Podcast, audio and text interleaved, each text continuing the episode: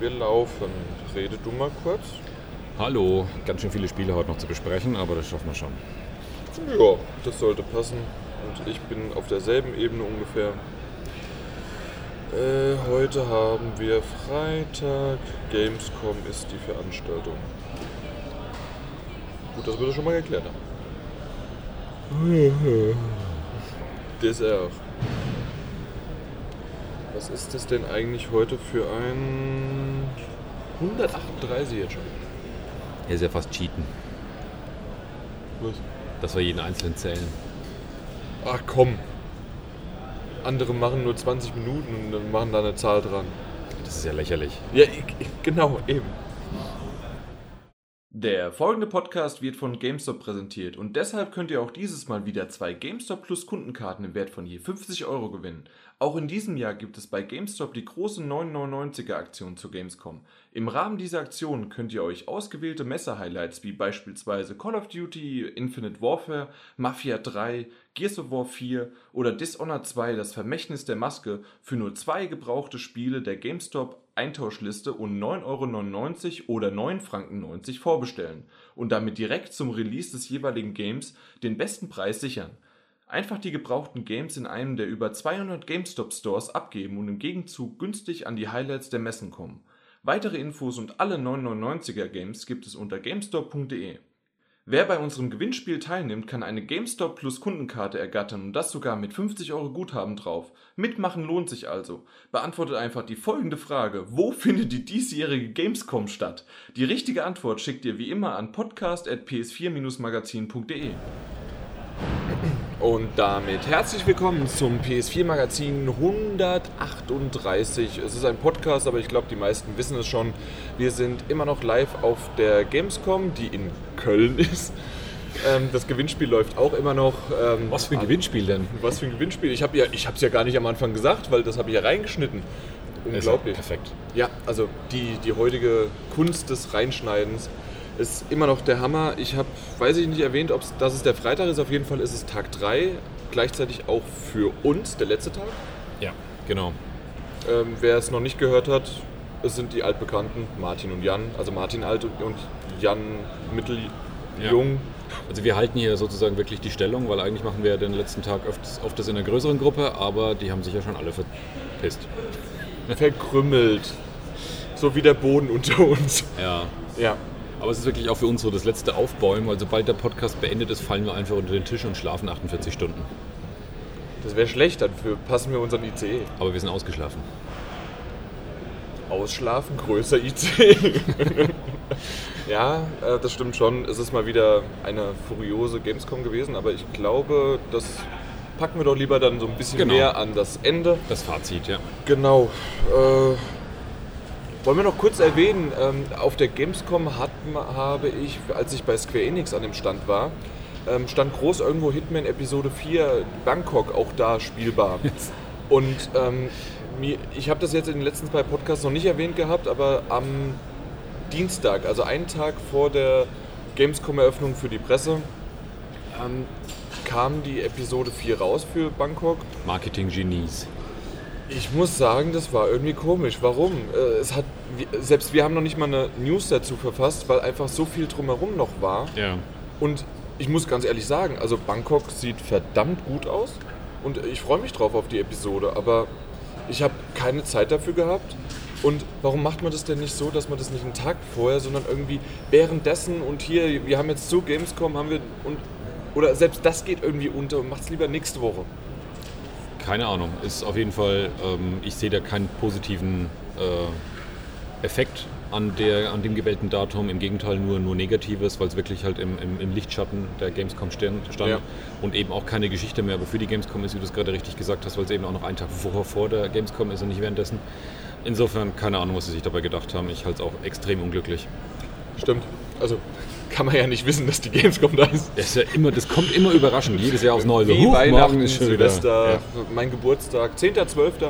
Ähm, ja, aber was nicht überraschend war, waren die Termine, die wir heute hatten, zumindest einige. Es war schon eigentlich Nein, überraschend. nein, nein, da, weil's- dass die da waren. Ja, aber dass es insgesamt aber immer noch so viele waren, weil ich kann mich an Gamescoms erinnern, wo man am Freitag eigentlich praktisch gar nichts mehr gemacht hat, sondern noch so ein bisschen über die Messegelände gelatscht ist, hat sich noch ein bisschen so angeschaut, so Lückenfüllermäßig. Aber heute war hast recht. das Programm war auch heute noch ganz schön üppig dafür. Du hast, stimmt. Also jetzt, wo du sagst, also letztes Jahr weiß ich, dass ich um diese Uhrzeit alleine auf meinen Zug gewartet habe. Und schon rotzbesoffen war seit fünf Stunden. Nein. Nein, eigentlich so Dauer. Also so von Mittwoch bis Freitag, das kennst du doch. So wie jetzt auch. Ja, ja. Wir ja. sind vollkommen unprofessionell und haben wieder unsere Kubras da.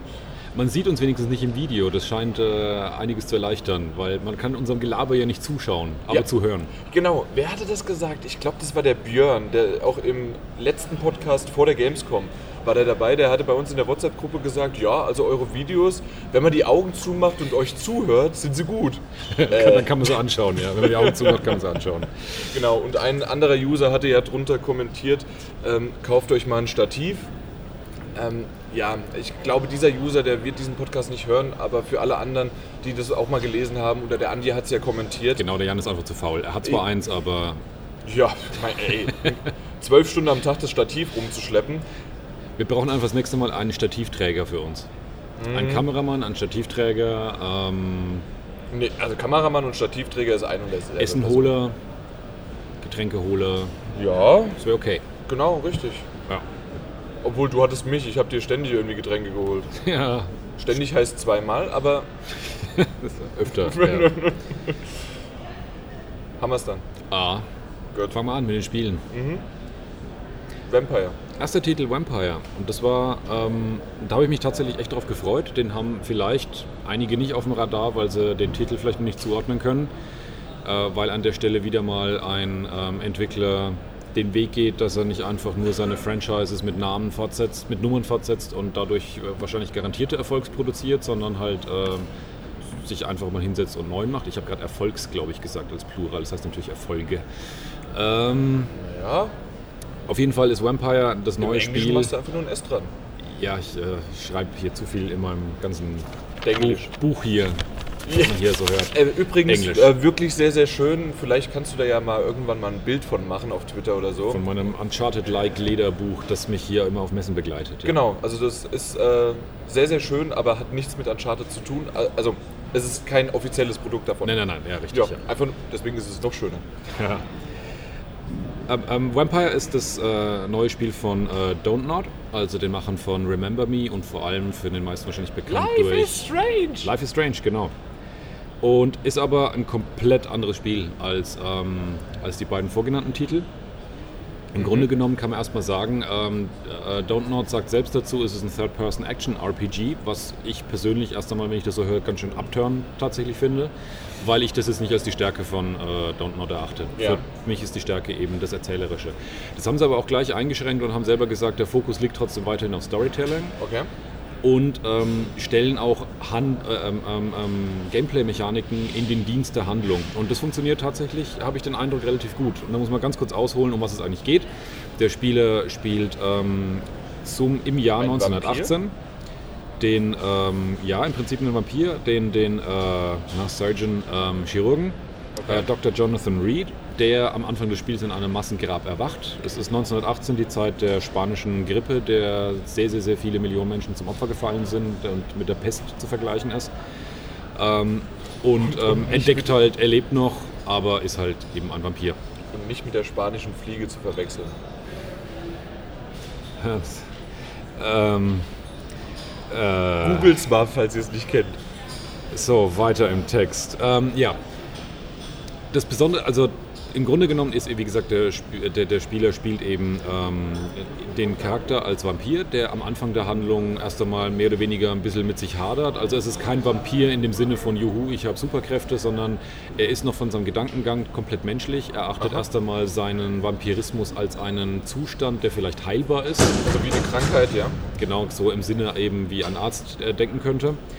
Und ähm, Und so nimmt die Story erstmal ihren Lauf, dass er sich halt selber um sich selbst kümmert. Aber es gibt dann noch die Wendung, dass London, wo das Spiel spielt, mhm. infiltriert wird von einer Horde primitiver, aggressiver Vampire, was anscheinend ein bisschen in Verbindung mit der spanischen Grippe eben steht. Ich mag das Setting jetzt schon. Ich, äh, in 1920 und, und, also in den ja. 20er Jahren und dann auch noch London. Oh, ich ja, mag, das mag und ich. extrem düster halt gehalten und neblig und also so wie man es eben meistens präsentiert ja. bekommt.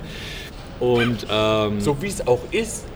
Da so wie es auch ist, genau. Da, ist immer dunkel ist, und immer dunkel, es ist immer neblig. Ja, ja. Und Jack the Ripper läuft da auch irgendwo rum. Ja. Ja. Und diese Vampire ähm, haben gleichzeitig auch noch Vampirjäger wiederum auf den Plan gerufen, mhm. die eben auch äh, Jonathan verfolgen. Also das ist so das Grundsetting erst einmal in dem Aber nicht irgendwie so eine Van Helsing-Geschichte. Also es sind einfach nur Vampirjäger. Das sind Vampirjäger, die zu irgendeinem Orden gehören, die lange Zeit inaktiv waren, aber eben durch dieses Auftreten diese aggressiven, primitiven. Vampire vor allem halt aufgeschreckt wurden, okay. weil die tatsächlich in Massen auftreten. Und ähm, eines der interessantesten Aspekte eben der Handlung, ähm, und das stellt Dontnod auch ziemlich äh, in den Vordergrund, ist der Umstand, dass, ähm, wie hat es der Entwickler so schön gesagt, so Quests und äh, andere Gegner beseitigen, das bringt nicht wirklich viel Erfahrungspunkte oder neue Fähigkeiten. Pack dir einfach jemanden und beißt zu, das hilft. Einfach, mach los, komm, mach schon, pack dir ein. Und dann erzählen sie einem aber gleichzeitig, dass diese Welt nicht bevölkert ist von namenlosen und gesichtslosen NPCs, sondern es gibt ähm, so um die circa 60, haben sie gesagt, in London. Scheint jetzt erstmal eine niedrige Zahl zu sein für die Hauptstadt von, von England. Aber all diese 60 NPCs sind komplett ausgestaltete Figuren mit Motiven, mit Hintergrundgeschichte, mit einer Position in der Handlung.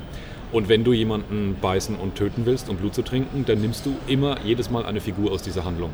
Es gibt okay. keine Rückzugsmöglichkeit, wo du sagst, ich nehme mir mal jemanden, der nicht wichtig ist. Es gibt niemanden, ja. der nicht wichtig ist. Und das finde ich einen ziemlich, ziemlich coolen Clou an der ganzen Geschichte. Aber es gibt schon mehr als 60 NPCs, die da rumlaufen? Nein, es gibt Nur keine namenlosen NPCs. Achso, ich dachte, nein, es kann ja sein, mhm. dass die irgendwie Klone haben sozusagen, ja, nee, immer wieder gleich aussehen. Ja. Und, ähm, nee, die haben alle wirklich okay. einen Namen, die haben alle ähm, ein eigenes Aussehen, die haben mhm. auch äh, gezeichnete Porträts. Ähm, und du kannst über diese NPCs, und das ist eben einer der weiteren Clues, oh, hier ist gerade ein bisschen äh, Lieferungsverkehr. Ja. Das lassen wir kurz mal vorbeiliefern. Ja. Ähm, was soll ich gerade sagen? Ach ja, Die das Witzige. Genau. Ähm, das Witzige ist, du kannst über diese NPCs eben auch sehr viel herausfinden, wenn du selber das möchtest. Also das ist sozusagen ein optionaler Handlungsstrang, dass du über äh, Belauschen von Gesprächen, über direkte Gespräche mit den NPCs oder das Finden von Aufzeichnungen und ähnliches über mhm. diese NPCs Dinge erfährst. Und dabei könntest du eben auch herausfinden oder der, zu dem Entschluss kommen, dass dieser Typ oder diese Frau im Prinzip von niemandem vermisst wird, wenn du die jetzt aus dem Spiel nimmst. Und gleichzeitig sind es aber die Leute von Don't Not und es hat immer diesen Mitschwung. Also sie haben auch jemanden gezeigt, wo es auch erst heißt, ja, der gehört zum Mob, so Mafia-artig, Kleinganove, Gangster und hin und her und haben es dann gezeigt, wie man sich über den hermacht und den beißt. Mhm. Und du hörst immer in dem Moment die letzten Gedanken dieses Charakters. Ach. Und du hörst nur noch, wer kümmert sich jetzt um meinen Sohn, ich wollte ein guter Vater sein. In dem Moment, wo er stirbt, wo du ihn aus dem Spiel ja. genommen hast, wo du vorher noch gedacht hast, der, den vermisst keiner. Und das ist, das ist dann sozusagen die Konsequenz, mit der du dann wiederum leben musst. Also das heißt, jedes Mal, wenn du jemanden aus dem Spiel nimmst und dadurch Fähigkeiten erringst, mhm nimmst du jemanden aus dem Spiel und musst halt eben in diesen geschichtlichen Konsequenzen agieren. Und das ist, glaube ich, sozusagen der große Reiz in diesem Spiel, dass es keine einfache Gameplay-Mechanik ist, du beißt jemanden und trinkst ihn aus, ja. sondern du veränderst die Geschichte, du veränderst die Welt.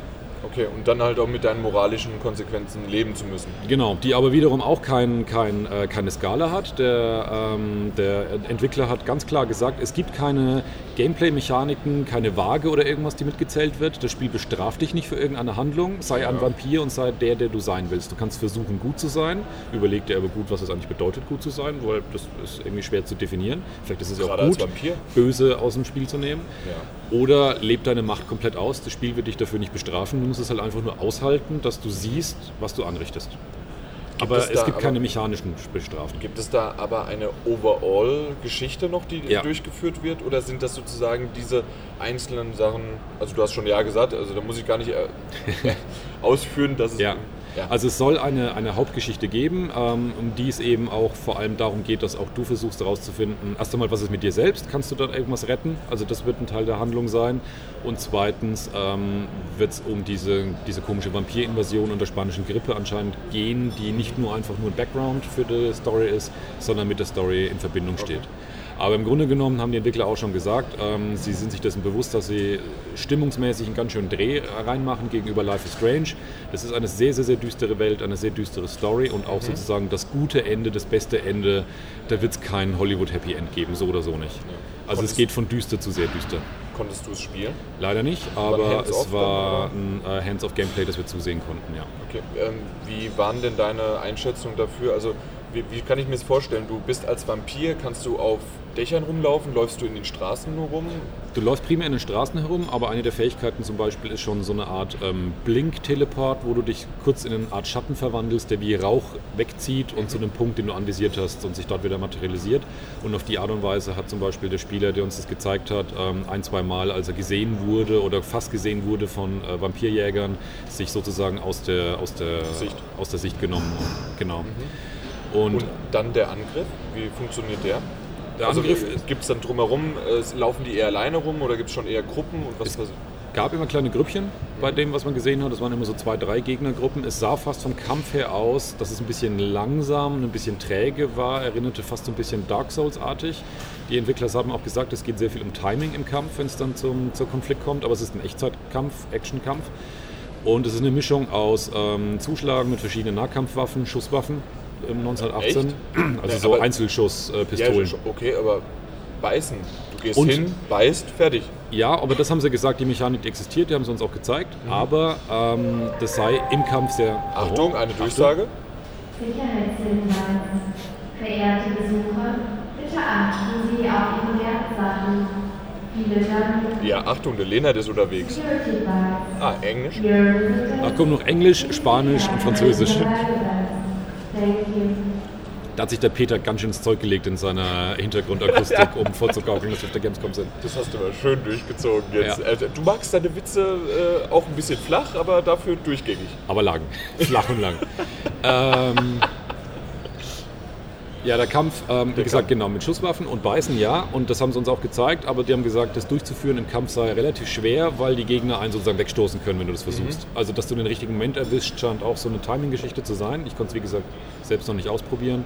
Aber das wäre, sei nicht ganz einfach, äh, das okay. im Kampf zu tun. Aber warum gibt es denn dann diesen, dieses Kampfsystem überhaupt so richtig? Das verstehe ich dann aber nicht ganz. Weil eigentlich als Vampir stelle ich mir vor, ja. du kommst da halt hin und wie ich es gerade gesagt habe, du beißt den und fertig. Ja gut, aber wie gesagt, du kannst eben auch erstmal gesehen werden von äh, anderen Gegnern, von diesen Vampirjägern und die haben halt wiederum eine Bewaffnung, die dir durchaus halt relativ hart ans, ans Leder kann. Ja okay, bei denen verstehe ich es, aber genau. bei den 0815... Da habe ich auch nicht gesehen, dass es da wirklich eine Gegenwehr gab. Also wo der in Dialog so. sogar entschieden hat, ich bringe dich jetzt um, gab es überhaupt keinen, da gab es keinen Kampf, okay, kein Wehren. Dann habe ich dich gerade falsch mhm. verstanden. Du hast die Vampirjäger gemeint genau. ja, da kann ich es nachvollziehen, klar. Oder auch diese, diese, diese ich nenne es mal aggressiven äh, Primitivvampire, die die Stadt äh, ähm, beeinflussen beeinflussen, die oder, oder da eine Invasion eben durchführen. Mhm. Die gab es auch noch als Gegner zu sehen. Ob es noch mehr gibt, weiß ich nicht, haben wir nicht zu sehen gehabt. Okay. Nebeneffekt, den es noch aber gab, ist, da kannst du, London ist in Distrikte unterteilt und wenn du in einem Distrikt zu viele umbringst, dann kippt irgendwann der Distrikt ins Chaos, dann übernehmen diese primitiven Vampire, löschen den Distrikt praktisch komplett aus. Ja. Es herrscht Chaos und Anarchie. Und ähm, dann gibt es keine Händler, keine, äh, äh, äh, keine Sidequests mehr dort aber du kannst dorthin zurückkehren, um dann wiederum sozusagen diese Kreaturen auszusaugen. Also das heißt, wenn du so viele umgebracht hast, dass ein äh, Distrikt kippt, dann kannst du dann dir noch mehr Blut holen in Form dieser Kreaturen und damit noch mehr Macht holen. Ja. Aber dafür musst du halt erst einmal schon mal ganz schön wildern unter den NPCs. Und einer der anwesenden Journalisten hat gleich gefragt, kann man denn das Spiel spielen, ohne jemanden umzubringen? Ja. Und die Antwort war, ja kann man, aber das wird bocke, bocke schwer. Okay. Weil so wie es sich eben angehört hat, ist es einmal von der Handlung wohl schwierig und dann eben zusätzlich, wenn ich es richtig verstanden habe, dass du praktisch dann sozusagen nicht auflevelst. Und warum genau ist es jetzt ein Spiel für mich, wenn das schwer ist? ja, bring halt jemanden um. Und das also, ist genau das, was ja, okay. ich halt so großartig finde, dass das Spiel einem nicht nur diese moralische Entscheidung halt fällt, wo dann jeder Spieler immer natürlich oder sehr viele dazu tendieren, halt gut mhm. sein zu wollen, ja. sondern dass es einem halt auch diese Karotte vor die, vor die Nase hält, du willst aber doch auch besser werden, oder? Und ja. hier sind Charaktere, die glaubst du, die sind irgendwie auch böse oder so, dann mach halt was. Mhm. Und das finde ich irgendwie cool, dass das dieses Locken gibt, böse zu sein, in Anführungszeichen. Ja. Und auch der Entwickler hat halt gesagt, ja. es ist nicht böse sein, es ist der Natur eines Vampirs nachgehen. So sehen die das. Ja. Also insofern, ich finde es ein sehr, sehr, sehr reizvolles Setting. Ich vertraue äh, Don't Not, dass sie Geschichten erzählen können durch Life is Strange Wenn sie das gut rüberbringen und dieses Konzept gut ausspielen, glaube ich, könnte es ziemlich cool werden. Okay. Weißt du schon irgendwie einen Release-Zeitraum? Kommt auf jeden Fall für PC, PS4 und Xbox One irgendwann 2007, äh 17 haben sie gesagt. 2007 wäre geil. Äh, 2017, ja. Sie haben aber nicht gesagt, erste, erste Hälfte, zweite Hälfte, können sie noch nicht Okay, sagen. alles klar. Aber hört sich sehr, sehr cool an und ähm, ich, ich habe es schon mal gehört, auf jeden Fall. Und dann ist es bei mir auch wieder ziemlich untergegangen. Mhm. Deswegen schön, dass wir nochmal drüber geredet haben. Ganz kurze Ergänzung noch, weil es mir gerade einfällt, wer ähm, Don't Not nur und ausschließlich von Life is Strange äh, kennt und deswegen vielleicht ein bisschen denkt, wie ist das technisch, äh, grafisch und so weiter und so fort. Die hatten vorher das Spiel eben Remember Me auch gemacht, was eine deutlich aufwendigere AAA-Produktion im Prinzip war. Ja. Und ähm, das Gab's erinnert auch, für mehr Plus, daran. glaube ich sogar. Irgendwann glaub mal, für ja. die PS3 für Plus. Genau. Und was so die Production Values angeht, ist es jetzt keine Open World aller Watch Dogs in der Detailstufe und in dem Detail gerade in der Größe. Aber ähm, auf jeden Fall deutlich, deutlich höhere Aufwand steckt da wohl dahinter Mhm. als bei Life is Strange aus technischer Sicht. Genau. Weniger Aufwand war die Präsentation von Call of Duty Infinite Warfare, beziehungsweise oder und auch noch Modern Warfare Remaster. Ich habe mich da reingesetzt und äh, wer sich vielleicht noch an die E3 Call of Duty, damals war es noch äh, Black Ops 3, meine ich, haben wir uns angeschaut. Das müsste Black Ops Jahr, 3 letztes genau Jahr, genau. gewesen sein. Wir haben uns rein, äh, reingesetzt, haben unsere T-Shirts drüber. Egal, hört euch den E3-Podcast nochmal an, aber im Grunde war es einfach nur, da ist einer reingekommen, hat das Knöpfchen gedrückt auf Play, hat die Videokassette reingeschoben sozusagen Jo. und dann haben wir ein Video gesehen und im Grunde ist das wahrscheinlich genau dasselbe gewesen wie auf der E3 vor zwei Monaten, was die Journalisten gezeigt bekommen hatten und zwar einfach nur Ein Video. äh, ein Video mit den Entwicklern, die sagen Hi E3, Hi Gamescom, Hi Paris Games Week und dann Cut. Wir, haben- wir freuen uns das hier und so weiter und die Untertitelung ist in der jeweiligen Landessprache einfach nur. Okay. Und dann wird, dann wird ja, da, da lachen selbst die von gegenüber. Und äh, danach ist es so, dass äh, Call of Duty in dem Fall dann Infinite Warfare ein bisschen gezeigt worden ist, also wieder ähm, im, Welt, im Weltraum, äh, bist du auf dieser Space-Station und es wird halt der Singleplayer gezeigt. Ein Schiff ist es, glaube ich, oder? Die, die Heimatbasis sozusagen. Glaube ich, ein Ist das Schiff. sogar ein großes, Sch also da glaube, ist ja. einiges in die Luft gefühl, also so geraucht und es sah schon so marsähnlich schon aus, also dass du da irgendwie auf einer Oberfläche warst. Okay, dann war das wahrscheinlich schon eine Mission. Also ich dachte, es gibt im Zentrum halt der Handlung irgendwie ein Schiff, das so als Heimatbasis. Ganz ehrlich, es ist Call of Duty. Story? Ja, mm, ah, Moment. aber Science Fiction ist toll. Ja, okay, dann Ja, ich weiß, es Dann regt jetzt die noch. meisten, es regt jetzt die meisten Call of Duty Spieler wahrscheinlich wiederum auf, weil die das ja gerade nicht wollen. Ich merke ja eben, ähm, desto besser mir ein Call of Duty gefällt, desto weniger gefällt es allen anderen. Ja, genau. Auf jeden Fall ähm, hat man da halt einiges gesehen. Man ist mit einem größeren äh, ja, Squad unterwegs gewesen und äh, dann ist halt die Hölle losgebrochen, man hat geschossen und dann war es das auch schon fast. Dann gab es noch ein bisschen wie äh, ähm, Zombie-artigen. Äh, ähm, Ja, äh, diese 80er Jahre Dings da, ne? Ja, genau. Das war aber, meine ich, das, das wurde so hin und her geschnitten. Ich glaube, dass dieser Zombie-Modus ist aber für Modern Warfare, oder? Für den Remaster. Nee, nee, der ist Infinite Warfare. Okay, dann haben sie nämlich zuerst äh, äh, Infinite Warfare, dann haben sie ähm, Modern Warfare Remaster gezeigt, was auch äh, na, in mein, mein äh, Handy geguckt habe, ein bisschen was also versucht habe aufzuschreiben, ich war abgelenkt und auf einmal gucke ich nochmal hoch. Okay, habe weitergeguckt und nach so ein paar Minuten, so gut sieht es aber nicht aus. Und dann, ach so, das ist Modern Warfare. Und irgendwie bin ich da so komplett, äh, ja, da ein bisschen durcheinander gekommen. Und danach kam dann noch der Zombie-Modus, äh, dieser ähm, Relax, Don't Do It äh, Trailer. Naja, auf jeden Fall, ja, das waren 20, 25 Minuten, die hätte ich mir auch schenken können. Also, weil es ist einfach, man hat nicht wirklich viel Neues gesehen. Ich kann jetzt nicht viel drüber reden. Ich weiß nicht, ich, ich sag's nochmal, Selina hat, äh, äh, eine von unserem Team, äh, hat äh, den tatsächlichen Termin gehabt, das aber genau das auch ist. Mal gucken, ob sie daraus was macht oder ob sie es überhaupt machen sollte. Ähm, es wurde nichts über den Multiplayer genug gezeigt. Stoff hergibt, ja. Und das ist eigentlich sowas, was äh, Call of Duty ist eigentlich schon immer auch Multiplayer gewesen, natürlich ja. lebte davon und es wurde nichts darüber gezeigt. Okay. Und äh, ich habe schon so ein paar User, mit denen ich oder äh, Messebesucher, Ungewöhnlich, dass man sowohl Genau. E3 als auch Gamescom nichts vom Multiplayer sieht. war Ja. nichts. Und die haben auch gesagt, haben die dieses Jahr keinen oder ist der so schlecht, Das dass ist Call of Duty für mich, das, das hat gar keinen Multiplayer diesmal. Ja, genau. nee, klar hat es Multiplayer. Hundertprozentig. Ich weiß Ja. es auch nicht.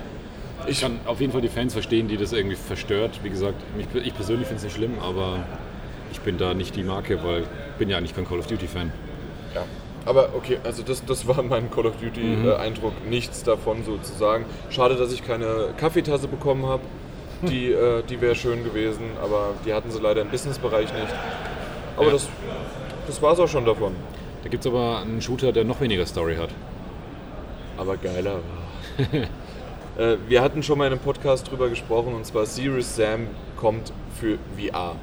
Ja, müssen wir uns allerdings an der Stelle sollten wir es gleich einschränken, dass hier dass sich die Spieler nicht zu sehr freuen, nicht für uns. Ne? Genau, das hatte ich ja schon damals mal, aber lieber jetzt auch nochmal. Und zwar bisher, so wie sie es sagen, nicht für uns. Ich habe es auf der Vive gespielt. Ich glaube aber auch, dass es für Oculus kommt. Ähm, für die PlayStation VR bisher nicht. Okay. Und sie haben. Es waren keine irgendwelchen Andeutungen oder so weiter, haben, haben aber auch nicht komplett Nein gesagt, sondern sie haben einfach Ja, ja, nur zur. Zeit nicht, war offen. Wir wissen es halt einfach nicht. Mhm. Ich würde es mir aber wünschen, weil es einfach super war. Ich habe damals Serious Sam äh, Second Encounter gespielt auf dem PC und im Grunde ist es eins zu eins das da, und du bist dann in dieser Serious Sam Welt. Ähm, wer die Vive kennt, äh, man hat auch die beiden wie Motion Controller ähm, in der Hand und man kann sich halt auch noch auf einem abgesteckten Raum bewegen. Und genau das war's. Also die, sie versuchen ähm, das eventuell im Spiel, das Spiel ist noch lange nicht fertig, sie haben noch kein Release-Datum und irgendwas. Ähm, die wissen, versuchen es, dass man den auch mit dem linken Analogstick, beziehungsweise die Vive hat ja diese Touch-Oberfläche, was ja auch wie als Analogstick geltend ähm, gemacht werden kann.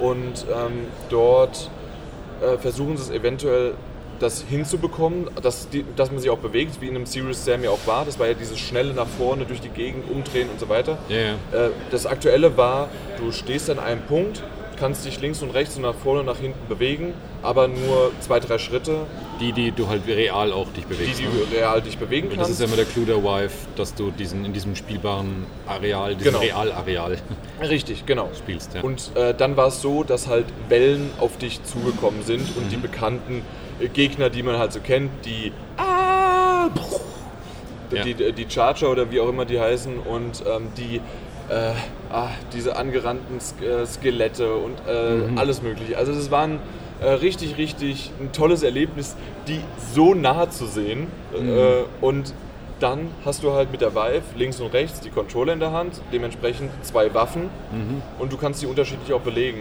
Und ähm, am Anfang hatte ich nur zwei Blaster Mhm. und dann halt wirklich wie Hitman-mäßig konntest du die Arme auseinanderstrecken und äh, du hast in die eine Richtung geguckt, in die andere hast du ungefähr, und das ist halt das, was VR halt so ausmacht. Du musst nicht hingucken, weil es wie das echte Leben ist, also die Realität, dass du aus den Augenwinkeln ungefähr sehen kannst, was wo, du da tust, äh, wa- ja. was du da tust und ob du ein Trefferfeedback bekommst. Und das ist halt das Geile daran, weil es wurde auch ein User hatte mal gefragt unter ein Video von uns von VR, wie ist denn so die Weitsicht, wie kann man sich denn umschauen und äh, wie weit sieht man das? Das heißt, du guckst nach links und trotzdem deine Augen, so weit wie deine Augenwinkel gehen, kannst du auch nach dahin gucken. Ja, ich glaube schon, dass wenn du dich ganz arg anstrengst, im, ähm, im PlayStation VR zumindest, dass du irgendwo auch einen schwarzen Rand tatsächlich Ja gut, siehst. wenn du deine schielst wie Augen sonst was. Ver verdrehst praktisch oder ganz an den Rand halt ziehst. Aber wenn du im normalen Feld dich nach vorne Der normale Sicht, das normale Sichtfeld Genau. und dann noch der, komplett. ja, wie, was hast denn du? 180 maximal und äh, im Realen und äh, in der VR waren es, glaube ich, waren doch, äh, PlayStation VR waren 100, 110 Ich weiß nicht mehr. und die anderen waren 10, 20 äh, Grad mehr. Genau, also die PlayStation VR hat am wenigsten, aber es ist Unterscheiden, Unterscheidung von 10, 20 Grad, Genau. Und das merkst du einfach nicht komplett, wenn, äh, also nicht nur diese Unterscheidung zwischen den beiden, sondern auch fürs reale Leben sozusagen. Und das Ja. hat funktioniert wunderbar. Und ähm, dann später konntest du halt auch noch, noch die Waffen aufrüsten. Dann hast du irgendwann eine Kettensäge bekommen. Äh, dann habe ich in die linke Hand, äh, weil natürlich, äh, ich bin Rechtshänder, das heißt, ich habe ein besseres äh, Ziel, ähm, Einschätzung mit der rechten Hand. Das heißt, ich habe mir äh, ein Maschinengewehr in die rechte Hand genommen, die Kettensäge in die linke und habe die größeren Gegner aus weiter Ferne erschossen und gar nicht, auch da wieder, nach unten geguckt, ob da jetzt äh, kleinere Gegner auf mich zugeströmt haben, sondern einfach mit der Kettensäge nach unten links und äh, rechts hin und her geschoben. Oder dann halt auch mal, wenn ich später äh, diese äh, kannst du dich noch daran erinnern, du hast es nicht so sehr gespielt, aber diese, diese Kanonenkugel. Doch, doch, ich, also Serious Sam 1 und 2 habe ich gespielt, ja. Hast du- beziehungsweise okay. 1 und Second Encounter hieß Genau, Second zwei, Encounter. Aber ja, genau. Richtig. Ja, ja, das war, das war eine der witzigsten ähm, Multiplayer-Geschichten, die ich je hatte. Das waren noch so diese typischen LAN-Party-mäßig. Genau und wir haben das. uns dann halt getrennt und gesagt, hey, verdammt nochmal, wo bist denn du? Wir sehen dich nicht. Mhm. Und dann hat der andere gerufen, warte mal. Und dann hast du so am Horizont puff, die Kanonenkugel in den Himmel, in den Himmel schießen sehen. So, ah, okay. Das war echt noch von LAN-Partys. Ich habe auch Ja, in ja, einer war Nacht super. dann äh, die Story von Second Encounter durchgespielt und ich habe mit dem, mit ein, er war Designer und noch irgendwas. Ich habe es nicht mehr genau auf dem Schirm, aber auf jeden Fall mit dem von Second Encounter habe ich dann gesprochen, der auch an dem mitwirkt Mhm. und äh, hat halt gesagt, momentan ist das leider auf diese, äh, auf das begrenzt, gar nicht so sehr wegen technischen Sachen, sondern äh, wegen der Motion Sickness, weil es einfach, so, sobald es halt in Bewegung geht, es halt wirklich schwierig ist und dass sie halt irgendwie so dieses schnelle System haben und dann auch noch mit Jumpen und bisschen schwierig. Was mich jetzt grundsätzlich noch interessieren würde, ist, ähm, nachdem wir jetzt relativ viel PlayStation VR ausprobiert haben und du hast jetzt nochmal die Vive aufgehabt, hast du jetzt grundlegend irgendwie nochmal einen Unterschied gemerkt?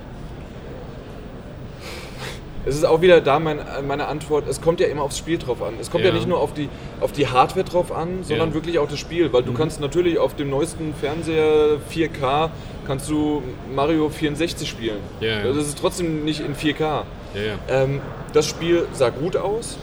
Mhm. Ähm, das, das Trage, der Tragekomfort der Vive ist um Längen besser der Oculus.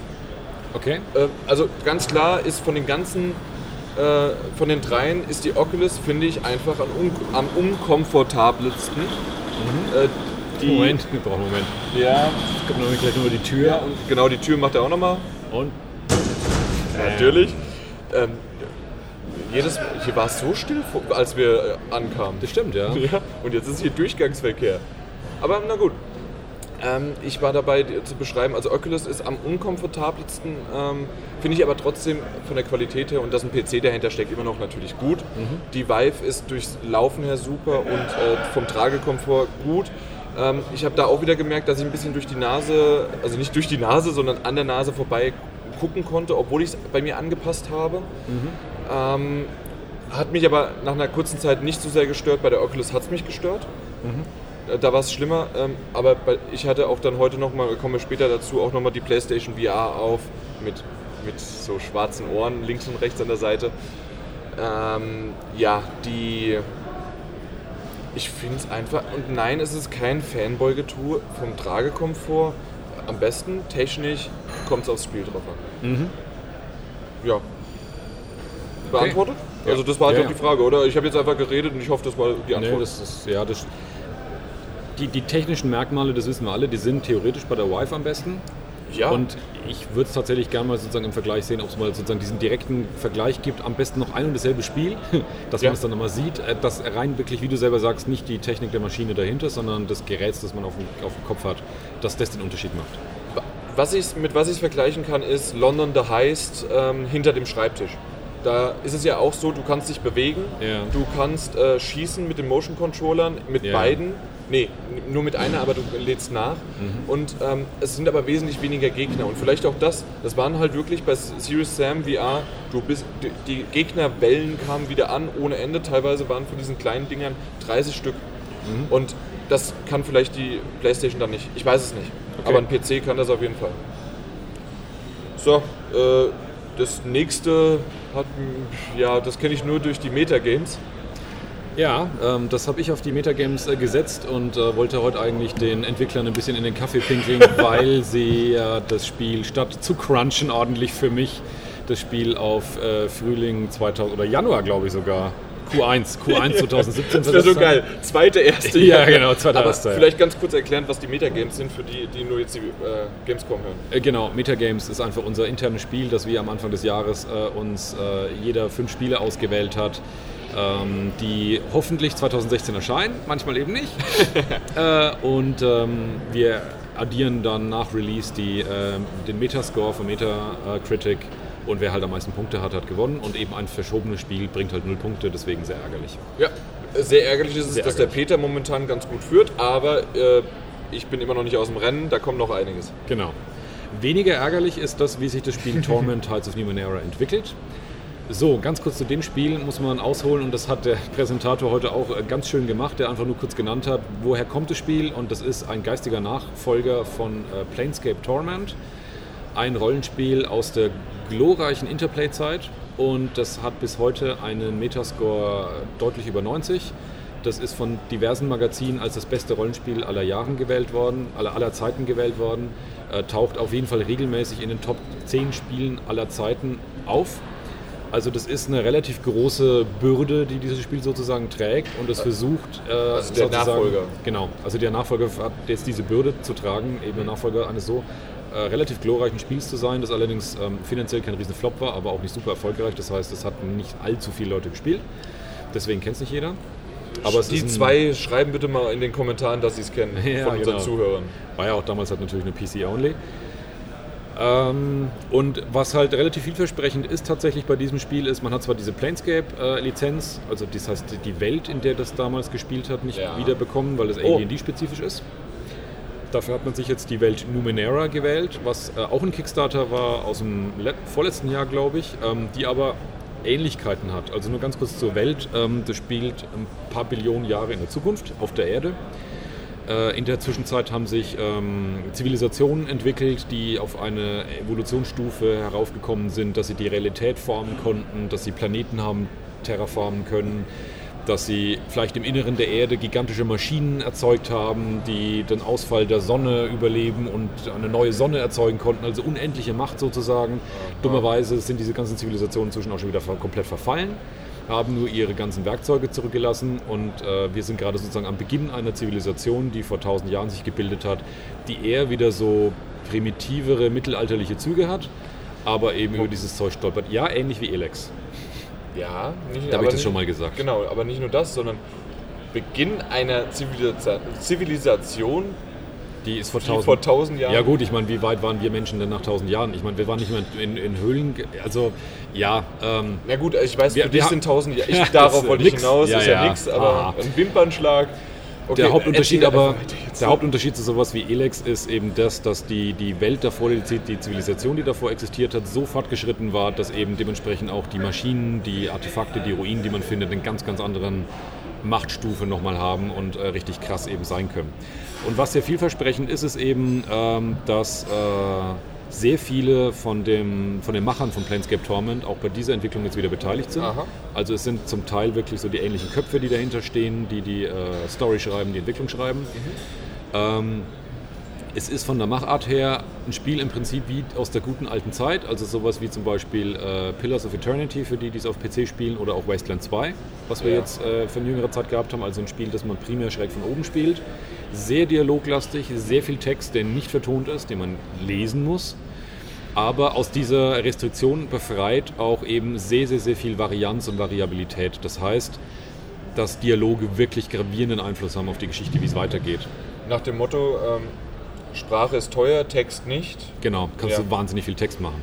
Und das heißt auch für jede beliebige ähm, Kombination von, von Dingen. Und es wurden uns hat einige Szenen gezeigt, in denen der Entwickler einfach so nebenher gesagt hat, oder das war der Lead-Designer, also so nebenher gesagt hat, an der Stelle übrigens, wenn wir jetzt ein anderes Teammitglied dabei hätten, also es ist ein partybasiertes Spiel, wo du mit mehreren unterwegs bist, wenn wir jetzt jemand anderes dabei hätten, dann würde der jetzt äh, hier an der Stelle sich an etwas erinnern, was irgendwie einen Teil deiner eigenen Hintergrundgeschichte aufdecken würde und einen ganz eigenen äh, Subquest-Strang öffnen würde, der zu ganz anderen Enden auch führen würde. Aber wir haben nicht dabei, deswegen passiert das jetzt alles nicht. Wir gehen weiter.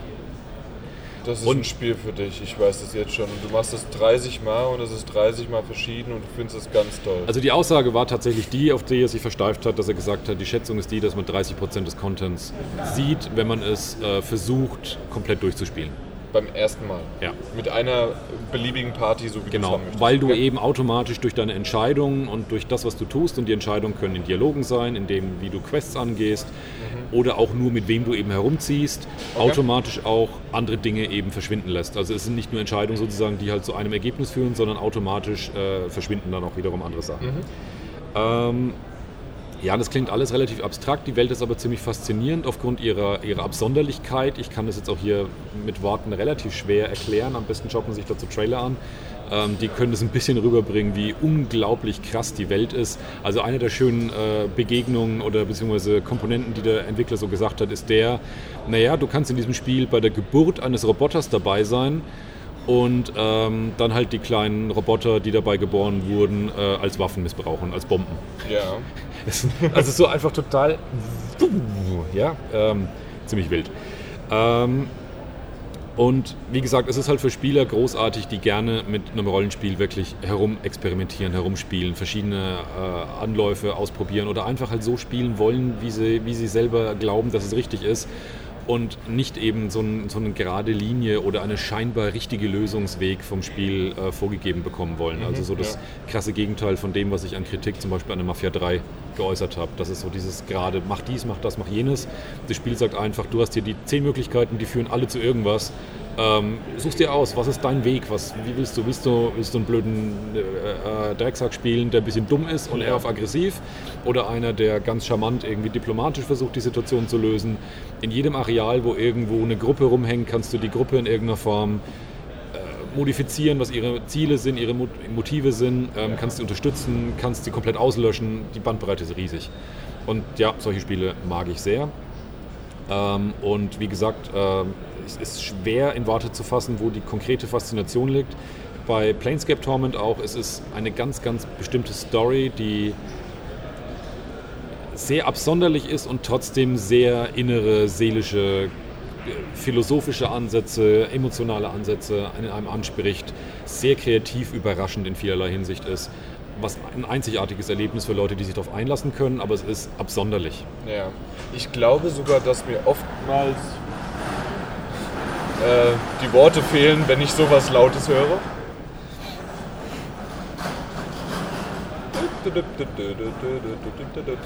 Ja. Aber wenn ich, ähm, wo war ich jetzt, dass, ähm, dass ich glaube sogar die Geschichte, die dahinter steckt, die du erzählt hast und auch diese äh, Vielfalt an Möglichkeiten, dass mir das gefällt, nicht aber das Genre. Es war halt schon ganz extrem, zum Beispiel bei Planescape Torment, aber so, dass du die Geschichte wirklich komplett begründet hast. Also bei Planescape Torment, nur 30 Sekunden, ähm, hast du jemanden gespielt, der unsterblich war, der hat vergessen, wer er selber war. Und durch die Entscheidung und die Art und Weise des Spielens, wie du gespielt hast, hast du sozusagen definiert rückwirkend, wer du tatsächlich gewesen bist. Also das heißt, die Welt und die Realität und dein eigener Charakter haben sich wirklich nach dem geformt, was du so entschieden hast. Also das heißt, es gibt sozusagen keine Handlung, die du als, als, als Besucher miterleben kannst, sondern in dieser Art von Spiel kreierst du sie wirklich ganz, ganz extrem. Ein anderes Beispiel, das Sie zum Beispiel genannt hatten, war, was man jetzt eben in äh, Torment tun wird, dass du die Erinnerung, die Realität in der Erinnerung anderer Menschen verändern kannst, aber du veränderst damit nicht nur die Erinnerung, sondern tatsächlich die Realität, die dann, wenn du zurückkehrst, ist die Welt eine andere. Aha. Das ist so die, die, die Krassheit, die diese Welt halt hat. Ich bin sehr gespannt drauf. Ja. Ich muss äh, Disclaimer geben, ich bin noch Bäcker. Also deswegen bin ich natürlich ein bisschen vorbelastet, ja. Danke, dass du es ansprichst. Da wollte ich nämlich als nächstes drauf. Das war doch mal ein Kickstarter. Das war mein Kickstarter und inzwischen ähm, ist äh, das Team um In Exile, die eben auch Wasteland 2 gemacht haben, ähm, mit Techland äh, zusammengekommen. gekommen. Das hat mich auch dazu verlasst, heute mal kritisch nachzufragen, wie das denn so ankommt oder wie sie sich das dabei gedacht haben, weil das kommt bei Kickstarter-Teams ja nicht immer so richtig gut an. Da wurde mir sozusagen ähm, sehr schnell ganz fest äh, versprochen, dass es auf das Spiel selber überhaupt keinen Einfluss hat, weil das Spiel ist seit dreieinhalb Jahren, das ist glaube ich in Entwicklung. Okay. Und ähm, der Deal mit Techland ist erst dieses Jahr jetzt entstanden und pri fußt primär wirklich auf das tatsächliche Publishing, also das Herausbringen des Spiels in einer Boxed-Form. Ja. Zusätzlich auch eben, das ist jetzt auch eine ganz neue Sache gewesen vor den letzten paar Wochen, da kam diese News raus, dass es eben auch für Konsolen erscheinen wird. Das war rein für PC geplantes Spiel. Aha. Und ähm, durch die Unterstützung von Techland, die sehr viel Erfahrung eben mit Konsolen haben, äh, kann es jetzt eben einen Port geben. Da wird die UI komplett überarbeitet. Das heißt, auch da wurde dann wieder gleich versichert, die PC-Spieler, habt keine Angst, wir passen jetzt nicht das Interface an und dummen es runter für Konsolenspieler, sondern das Interface wird für Konsolenspieler komplett weggerissen und durch ein neues ersetzt, das für Konsole eben optimiert ist. Ah, ja. Also es gibt zwei getrennte Versionen, aber vom Content her sind sie komplett identisch. Okay. Komm, erzähl noch die Anekdote mit dem, als du das gefragt hast wegen äh, Kickstarter. Ach Gott, wie war das nochmal genau? Ich habe gefragt, ähm, wie das denn so ist, und dann kam die Antwort, äh, good question. Wie war das? Ja, Was war, war, war eine gute Frage, aber ich kann dazu Aber- gar nichts sagen. Frag doch mal den da drüben. Genau. Also es war so die erste kritische Frage aus dem Publikum, und da hat er gelacht, hat gemeint, ja, gute Frage, ich sag dazu nichts, das macht vielleicht der. Ja, aber der hat gar nichts gemacht. Ja, der hat, der hat diese Antworten mal gegeben, Ach so, äh, das- die ich jetzt ja, gerade okay, gesagt habe, genau. Die Also langweilige. war, ich ja, fand, äh, das war, da merkt man wieder hier, kein, kein Gespür für Witz und alles. Ja, da, da, da muss ich, ich muss es dir vorher aufschreiben. spontan in meinem Alter noch, oder was? Ja. Nee, das geht nicht. Ja, das wäre es aus meiner Sicht Ja. vom Torment gewesen. Es wird dazu sicherlich eine schriftliche ähm, äh, Vorschau noch geben. Enzyklopädie. Wer sich also dafür interessiert, äh, haltet danach Ausschau. Da versuche ich es ein bisschen besser in Worte zu fassen. Es ist wirklich schwer zu beschreiben, warum, was das Faszinierende in diesem Spiel ist. Okay. Danach hatten wir Bethesda. Genau, Oder sind wir zu Bethesda gegangen und dort hatten wir äh, zwei Kinofilme. Genau. genau. Also genau das, was du eigentlich vorhin bei Call of Duty gesagt hast, war da im Prinzip auch. Ja, so ein Aber bisschen schon, aber Fühlt sich aus irgendeinem Grunde ein bisschen anders an als bei Call of Duty. Ich könnte jetzt aber gar nicht so sagen, warum eigentlich. weil nicht nur einer die Videokassette reingeschoben hat, sondern zumindest bei Dishonored 2, und damit fangen wir an, ja, ähm, war noch nebendran und der hat immer mal wieder live noch dazu gesprochen. Und Ja. rein theoretisch, man hatte immer noch jemanden zum Anfassen und äh, nach der Präsentation hättest du auch nochmal zu ihm gehen können, wenn du eine Frage gehabt hättest. ja, das stimmt. Also ich, äh, allein deswegen schon. Ja, wobei er dann beim zweiten Teil tatsächlich nichts mehr gesagt hat. Also Prey kommt danach. Genau, da Aber- waren wir uns nicht sicher und ich weiß es bis jetzt nicht, aber ich glaube, die war waren nur nicht da. Aber ja. kommen wir da später noch Genau, zu. Dishonored 2 erstmal. Dishonored 2, willst du anfangen oder? Ähm, ja, im Grunde genommen ist, glaube ich, der, das, das Spielprinzip von Dishonored sollte, glaube ich, jedem geläufig sein, das muss man nicht erklären. Genau. Ähm, Im Grunde genommen, das, was wir hier gesehen haben als Demo-Abschnitt, war eigentlich das, was wir schon mal als Render-Sequenz gesehen haben, nämlich in der aller, allerersten Veröffentlichung von Dishonored 2 bei der E3 2015. Da ist Emily in so ein krasses Haus eingedrungen, wo Ja. sich die Wände bewegt haben und alles ständig verändert hat. Wer und baut sowas? das, war, das hat sie selber Das, gefragt. genau, deswegen habe ich es mir als Zitat aufgeschrieben. Ja. Wer baut sowas? Und das, man, der Spieler fragt sich das und der Charakter fragt das auch. Ja, genau. Weil Ähm. das ist ja dieses abgefahrene Haus, alles bewegt sich, alles ist technisch. Äh, Man, man kann, also der, der eine Bösewicht in Anführungszeichen oder vielleicht, wir wissen es nicht. ähm, Konstrukteur irgendwas, Konstrukteur, der kommt über einen Gang entgegengeschritten und vor ihm äh, ist nichts und dann ge- gehen so langsam Stück für Stück wie so Paneele Ja. äh, technisch die, äh, die, äh, wird, der, wird, die, wird der Boden gebaut. setzt sich der Boden zusammen. Aber witzigerweise sah das halt auch physikalisch plausibel aus, wie das sich so gebaut Ja. hat. Also das fand ich sozusagen die Liebe zum Detail, die ich relativ cool fand. Dass all das irgendwie natürlich total irrwitzig ist, aber irgendwie wirkt es auch wiederum echt. Genau. Und ähm, es war halt nicht nur einfach so zum Spaß, die Wände wackeln ein bisschen hin und her, sondern es hat sich halt ständig einfach die Umgebung verändert und die Räume haben sich von einem Raum in einen anderen halt gemorpht. Das war vorher ein normaler Raum und danach einer und währenddessen war es halt einfach irre. Aber es ist halt ständig, ist die Umgebung halt, wandelt sich so um ins eine und andere. Und ich fand das jetzt cool, das wirklich als Gameplay zu sehen, Ja. weil im Trailer habe ich mir noch gedacht, ja, mal gucken, wie sie das hinkriegen Genau. als Spiel. Aber ich habe hab mir direkt schon am Anfang gedacht, mein Gott, das wird ganz schön verwirrend sein, wenn da ein Kampf passiert. Und natürlich kam dann der Kampf. Ja. Und also dieser Spieler hat das nicht das erste Mal gespielt. Nee, der kannte wusste, die wo er ja. hin. Ja. Also das wäre sähe, sähe nicht so cool aus bei uns. Ja, Und nee. ich hätte mich fünfmal verlaufen. Genau. Also das habe ich mir in dem Moment auch gedacht. Das war unglaublich geil zum Zuschauen sogar, Ja. weil es halt ähm, diese Blinkfähigkeit, die man auch aus Dishonored 1 schon kennt, also kurzer Teleport zu Diese Teleport Genau. Teleportationssache. Und das genau. hat der Spieler halt wirklich viel und intensiv ausgewählt und es sah schon ziemlich großartig aus. Gleich Mhm. wird der Aufzug wieder gehen und die fiese, schwere Tür, aber bis dahin noch. Ähm, aber tatsächlich, wenn man das zum ersten Mal sieht, schwierig, ja, Mhm. sich da zurechtzufinden. Sicherlich etwas komplizierter. Ich denke aber schon, dass es vielleicht in diesem Haus, ähm, ich weiß nicht, ob das gleich am Anfang ist oder so, aber zumindest kann ich mir vorstellen, dass man halt Stück für Stück natürlich seine Fähigkeiten bis dahin schon ein bisschen besser Ja. gelernt hat. Aber ja, es sah schon nach, nach einem Heidenchaos aus wie hier. Ja. Ähm, aber auch sehr, sehr spaßig und cool inszeniert. Ja, und das, was mir eigentlich aber aufgefallen ist, ist, dass zumindest in dem Abschnitt, wo man äh, in diesem Haus eben unterwegs war und vor allem gegen diese, diese Roboter, diese Clockwork äh, Soldiers, wurden sie, glaube ich, genannt, die hat man auch in dem Trailer gesehen, Mhm. ähm, gekämpft wurde, dass es schon wirklich ein offener Kampf war, in dem die, diese Stealth-artigen Fähigkeiten halt, ich, sag, ich nenne es mal offensiv eingesetzt wurde. Also es war so eine Mischung aus Stealth und Kampf mit Verwirrung des Gegners, schnell aus der Sichtweite in den Rücken Ja. teleportiert, von hinten dann Attacke. Also kein normaler Kampf im Schwert von vorne, aber auch kein typisches, ich schleiche gemächlich, lass mir Zeit bis zum richtigen Moment und dann schalte ich jemanden aus und keiner kriegt es mit. Und das war auch so ein, so ein Spielkonzept, wo ich eine Weile gebraucht habe bei Dishonored 1 und irgendwann hat es dann bei mir Klick gemacht und ich habe gemerkt, genau so macht es am meisten Spaß zu spielen. Aber Ja. Weil ähm, so ganz aufschleichen war es zum Teil zu dröge und zu schwerfällig und nur im Kampf offen war es zu schwer. Und diese goldene Mitte, die muss man wirklich finden, weil da macht es am meisten Spaß. Was natürlich auch ein bisschen, ein bisschen schade ist, weil eigentlich versucht das Spiel ja ein Spiel zu sein, das einem sagt, mach wie du es magst. Aber genauso wie wir es heute gesehen haben, macht es glaube ich am meisten Spaß. Ja. Wel- Welchen Angriff ich noch ganz cool fand, den hatte ich vorher noch nicht gesehen oder, äh, oder übersehen, auf jeden Fall diesen Do Dominant-Angriff. Äh, bei menschlichen Gegnern, dass du Die zu verbinden? Äh, die äh, miteinander verbindest, cool, ja. linkst und dann einen tötest und alle äh, verlinken, ich weiß nicht, wie häufig man das machen kann, aber dann auch sterben. Auf, zwar auf die komplett identische Art und Weise. Also wenn du jemanden mit dem Kopf schießt, dann spritzt bei jedem anderen von den drei, vier Genau. anderen plötzlich auch äh, aus dem Kopf irgendwas raus und die fallen alle gem- gem- gemeinsam Also, um. das hat schon was. Oder ein Arm wurde sogar abgerissen und dann haben alle anderen den Arm verloren. Und an der Erzählung merkt man auch schon, es hat so eine auch. Die Grafik kennt man ja auch schon, den Grafikstil, der auch so ein bisschen comichaften Art Mhm. von Look hat, aber auch wiederum sehr, sehr grob ist. Das ist schon. Äh, Aber eine andere Brutalität als Mafia, wie, wir- als, wie ja, wir erwähnt haben. das ist eher so eine, so eine überzogene äh, Brutalität, wo halt Gliedmaßen Ja. der Reihe nach weggerissen wurden und sie hat mit ihrem Dolch dann mal gleich Oberkörper irgendwie Mhm. abgetrennt. Das war schon äh, Genau. überraschend. Ich habe mir auch den Eindruck gehabt, das war brutaler als der erste Teil. Äh, So Okay. beim Zuschauen kam mir das so vor. Bei mir war es noch so, es gab ja eine kurze Kletterpassage. Ich weiß, ich weiß nicht, ob wir da längere Kletterpassagen bekommen werden.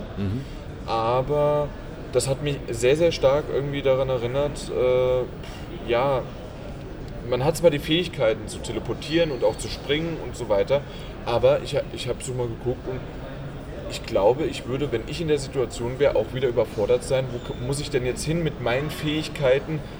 Ob ich das jetzt machen soll, komme ich dahin oder nicht? Und das, das sah mal kurz so zwei, dreimal aus, da- dass, äh, dass man das vielleicht nicht gleich sie- sieht auf den ersten Moment. Also ich hatte am Anfang bei Dishonored 1 das Problem, weil wie gesagt, irgendwann hat sich das eingestellt, dass man das relativ fließend machen konnte. Und das war eben, wenn du in diesen Flow reinkommst, wo du wirklich mit den Fähigkeiten spontan einfach spielst, vielleicht auch selber kein abschätzen kannst, was das genaue Resultat jetzt sein wird, aber du nimmst die ungefähre Richtung und, und machst es einfach.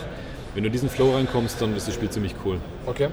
Ich möchte es immer noch spielen und wenn irgendwann die Firmware 4.0 mit den Ordnern kommt, ist das Dishonored Definitive Edition in dem Ordner Pile of Shame. To, to do, Pile To of do, Shame, ja. Genau.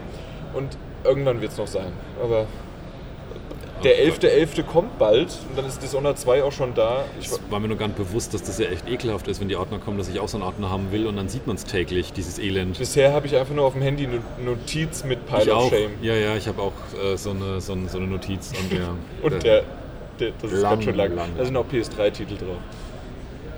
ja, Ja. Aber Grundsätzlich an der Stelle nur so ein Fazit von mir. Ja, ich, äh, Dishonored 2 war ich bisher gar nicht so irgendwie scharf drauf. Die bisherigen Präsentationen haben es bei mir noch nicht so richtig geklickt gemacht. Dieses sehr eigenwillige Gebäude hat mich ziemlich fasziniert. Die Spielweise Mhm. fand ich sehr cool. Dieses doch relativ eher schnelle, dieses Mischung aus Defensive und Offensive.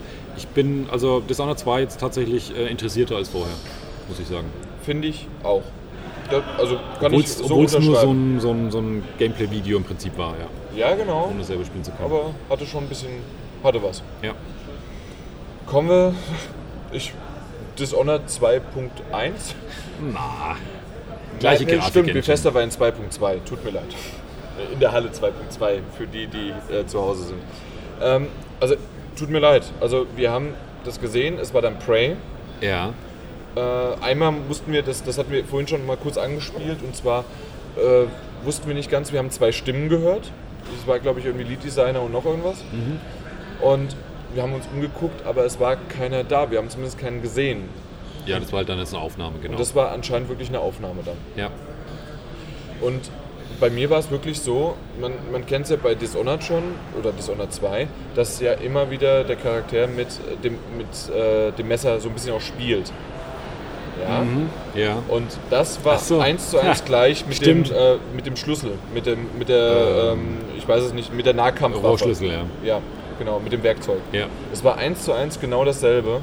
Und dann auch noch ähnliche Grafik-Engine, äh, so ein Korridor, der auch in Dishonored erstmal sein könnte. Lass dich nicht schaden, Martin. Einfach weitermachen. Ja, ja, du, du redest. Achso, ja. Okay, vielleicht lass dich doch mal stören. Und die Tür. ja, auf jeden Fall ähm, war das für mich irgendwie so ein bisschen gleich. Also tatsächlich gab es einige Ansätze, also von der ganzen Grafikstil. Es ist eine ganz andere Umgebung, weil du auf einer Raumstation rumläufst in Prey, aber von der Grafikstil her ist es relativ ähnlich, weil du siehst, dass es wirklich dieselbe Engine ist. Das sieht man dem Ding an. Wie du selber sagst, bis hin zu so gewissen Animationen und gewissen Eigenheiten, die das Ding hat. Ähm, was man auch daran natürlich sieht, ist, es sind dieselben Entwickler, die Dishonored 1 gemacht haben. Dishonored 2 wird jetzt von anderen gemacht, wenn ich das richtig auf dem Schirm habe. Okay. Und die ursprünglichen Macher von Dishonored 1 machen jetzt äh, Prey. Ah ja. Jo, aber ich hätte trotzdem gesagt, äh, es ist schon sein eigenes Spiel und ehrlich gesagt, Das hat sich später auf jeden Fall dann äh, äh, unterschieden und etabliert. Auf, ja, Ja, ja. aber im ersten Genau. Moment. Also diese Optik, dieses. Und weil wir es halt direkt, Ja, äh, ja, den Vergleich hatten, direkt dahinter. ja. Also da hast du absolut recht. Also so optisch gesehen ist es Jan schwierig, die beiden äh, nebenher zu vermarkten oder ähm, immer ins Regal zu stellen und irgendwie einzigartig wirken zu lassen. Mhm. Es kommt wirklich eher so ein bisschen aus den Feinheiten und aus den Gameplay-Details raus, warum Prey für mich das interessantere Spiel ist tatsächlich. Ich fand die Gegnertypen ziemlich cool. Hat mich Ja. sehr an Ico erinnert. Diese schattenhaften. Stimmt, ja. äh, ähm, am Anfang waren es Spinnen, Spinnenartigen Dinger, ja. Spinnenartige, also schattenartige, spinnenartige äh, Ja. Dinge, die, und das hat man so am Anfang noch nicht äh, gemerkt, äh, warum der, warum schießt der denn auf dieses komische, ähm, Auf Gegenstände. auf Gegenstände, warum Ja. das so ist, das wird dann später erklärt. Ja, weil die, diese Wesen eben äh, die Eigenschaft Camouflage haben und sich in jedes mögliche Objekt ähm, verwandeln können. Ja, Genau. verwandeln. Also sich tarnen können und dann halt, wenn man nah dran ist, dann auf einmal aus der Tarnung springen und dann eingreifen. Was bestimmt während des Spiels zum einen oder anderen Schock führt, wenn man es dann doch mal vergessen hat, dass es jederzeit passieren kann und einem plötzlich die Tastatur, an der man gerade sitzt, äh, ins Gesicht springt. Der Controller. Nee, ich meine die Ach so. Tastatur, die, an die sich der Charakter gerade stellt, um irgendeinen Computer zum Beispiel zu bedienen Ah, auf der jetzt- jetzt Raumstation. verstehe ich's. Genau. Okay. Ähm, was ich grundsätzlich cool finde an dem Titel ist, ähm, weswegen ich ihn auch als deutlich anders empfinde als Dishonored 2 ist, es ist auf dieser, auf dieser Raumstation eben und zwar eine Open-World-Station. Das heißt, diese Station wird sicherlich gewisse Türen haben, die man aufmachen muss, aber ansonsten ist es, ist es kein levelunterteiltes System, sondern Ja. eine große Welt, die zusammengehörig ist. Und ähm, man hat einige Werkzeuge, von denen wir noch ein, zwei vielleicht nennen können, und auch Eigenschaften, die man eben nutzen kann, um Hindernisse zu überwinden. Das heißt, es ist schon auf so eine Art, Art und Weise Umgebungsrätsel, würde ich Genau, es jetzt mal du nennen. sprichst von der Glue Gun, also Kleber. Zum Beispiel die, die kann man einmal offensiv einsetzen, um Gegner festzukleben. Auf der anderen Das Seite sieht sehr eben schön, auch. ganz gut, das sieht ziemlich schön aus. Vorher war es halt diese, ähm, diese nebelartigen Figuren und dann auf einmal nimmst du da diesen Baustoffkleber, also nicht, äh, nicht ja genau, Ja. also so Bauschaummäßig schon fast. Genau. Und äh, daraus werden dann wie Steingebilde. Und Ja. Das sieht schon ganz gut aus, die du auch hinterher noch zerschlagen kannst. Genau. Und du kannst es aber auch einfach halt an die äh, Wände spritzen, um dir damit ähm, ja im Prinzip eine künstliche Treppe zu schaffen. Genau, um auf die höhere gelegene Ebene zu kommen. Genau. Oder es wurde dann halt noch wilder, dass du selber die Fähigkeit, also der Aliens ähm, äh, über das Spiel hinweg aneignen kannst. Die Unter anderem die Fähigkeit- Camouflage Mimik heißt die auf oder Englisch. Mimik, genau. Äh, wo der Entwickler so gemeint hat, naja, und so kann man halt sich auch zur Tasse machen. Und dann warst du Und dann Tasse. man halt plötzlich eine Tasse. Und ähm, man hat so eine gewisse, so irgendwie sozusagen hin und her rucken kann man anscheinend noch. Und mit der Tasse ist man halt umgefallen und durch so einen Spalt halt äh, in den Nebenraum gepurzelt und hat sich von dort aus dann wieder in den normalen Spieler verwandelt. Genau, Ähm, später ist dann sogar irgendwie ein, ein wie eine äh, Granate war das. ähm, so, ein- so, so, so ein äh, Teleport-Push, äh, nicht Teleport, Telekinese-Push als Eigenschaft gab es auch noch. Und die hat er dann kombiniert, als er irgendwie als ein kleines Objekt am Boden lag. Und das war dann so ein bisschen wie Quake 3 Rocket Jump. Hat halt gegen den Boden gepusht und sich damit selber in die Höhe katapultiert. Genau, Und so kommt man halt stealth-mäßig durch die Level. Genau. Und an einer Stelle ist mir auch aufgefallen, eines der, der goldenen Regeln von gutem Game Design, nämlich dass man Dinge einbauen soll, die nicht nur einen Zweck erfüllen. Und da gab es diese eine, diese eine Granate, die Dinge in ihre Grundsubstanzen wieder zurück reduziert, also sozusagen in ihre Elemente zerlegt. Ja. Und das ist einmal offensiv einsetzbar als Waffe, um Gegner damit auszuschalten. Es ist einsetzbar, um Hindernisse aus dem Weg zu räumen, die dann halt, weil du damit halt irgendwelche großen Kisten und so desintegrieren kannst. Und andererseits ist es dann wiederum aber eine Quelle auch für Items, die du zum Craften verwenden kannst, also Genau. Rohstoffe fürs Craften. Es gibt ein Crafting-System, nennt sich Fabrication. Genau. Gleichzeitig aber, und daran sieht man auch, wie so verschiedenste Eigenschaften halt wiederum so zusammenführen, dass du eben die Kisten aber auch ähm, äh, so aus dem Weg schaffen kannst, indem du irgendeine Eigenschaft, wo du sehr stark bist, äh, um sie dann selber wirklich, um sie dann selber wirklich aus der Gegend äh, selber zu stemmen, also sie nicht desintegrieren musst. Also man merkt, es gibt verschiedene Arten von Hindernissen und es gibt ganz viele Arten von Fähigkeiten und die sind alle sozusagen miteinander kombinierbar. Entweder du gehst eher in die eine Richtung oder in die andere Richtung. Und vom Levelaufbau erschien mir das so ein typisches Metroidvania-Game zu sein. Ja. Aber habe ich das nochmal ganz kurz zum Crafting-System richtig verstanden, dass, es, dass man jedes Objekt innerhalb des Spiels ercraften kann? So haben sie es gesagt, ja. So haben sie es gesagt, genau, oder? ja. Und das wäre schon viel. Das stimmt. Und vor allen Dingen, warum? Wofür braucht man die genau, Lampe da Es links? hieß, äh, du musst halt einen Plan dafür haben. Ich glaube, wenn ich das richtig gesehen habe, ähm, der Witz ist so ein bisschen, dass du dich, glaube ich, nur in die Sachen mimiken konntest, wo eine Vorlage in Sichtweite war. Weil als es sich in eine Tasse verwandelt hat, hat er eine Tasse, die daneben stand, anvisiert und hat dann eben den Auslöser gedrückt und hat sich selbst in eine Tasse verwandelt. Das heißt, es kann sein, dass wenn du dich in irgendeinen bestimmten Gegenstand verwandeln willst oder musst, dass du dann diesen Gegenstand auch erstmal haben musst, um ihn dahin zu stellen. Ja, okay. Insofern kann das wiederum Sinn ergeben, dass du auch so unnütze, scheinbar unnütze Dinge äh, produzieren kannst. Wow, das wäre eine schöne Überleitung gewesen mit äh, unnütz zum Ah. nächsten Thema. Aber es gibt noch, glaube ich, die eine oder andere Frage, oder? Oder gibt es noch eine Frage? Ich weiß nicht, ob ne, einfach nur, es wurde gesagt, wann es rauskommt, zumindest, nein, nicht ganz, sondern einfach nur den Zeitraum mit 2017. Ja.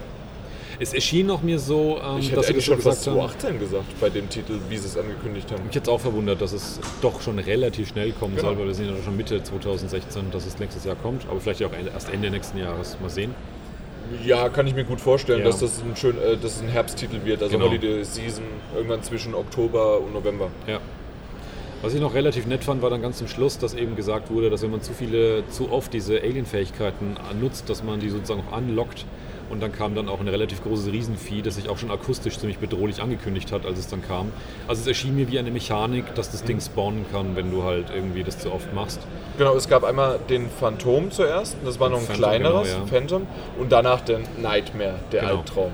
Das war dann schon ein ziemlich äh, heftiges Ding und das war auch wiederum nett. Ich finde es immer ziemlich cool, das kennt man auch von Soma und auch äh, von äh, Amnesia, dass wenn man gegen bestimmte Gegner kämpft, dass es anfängt, ähm, so visuelle Störungen zu geben, als würden die sozusagen wirklich einen ähm, bewusstseinsmäßig stören oder halt ähm, durcheinander bringen oder wie auch immer. Und solche Effekte gab es auch zu sehen. So, das finde ich mal hat, ja, relativ cool. das hat ja der Trailer auf der E3 schon so ein bisschen angedeutet. Ja. Dieses tägliche Routine und er wird, äh, die Augensäcke werden immer schl schlimmer und so weiter. Genau, da bin ja. ich mal auch auf die Story gespannt, wie die halt da wirklich erzählt wird.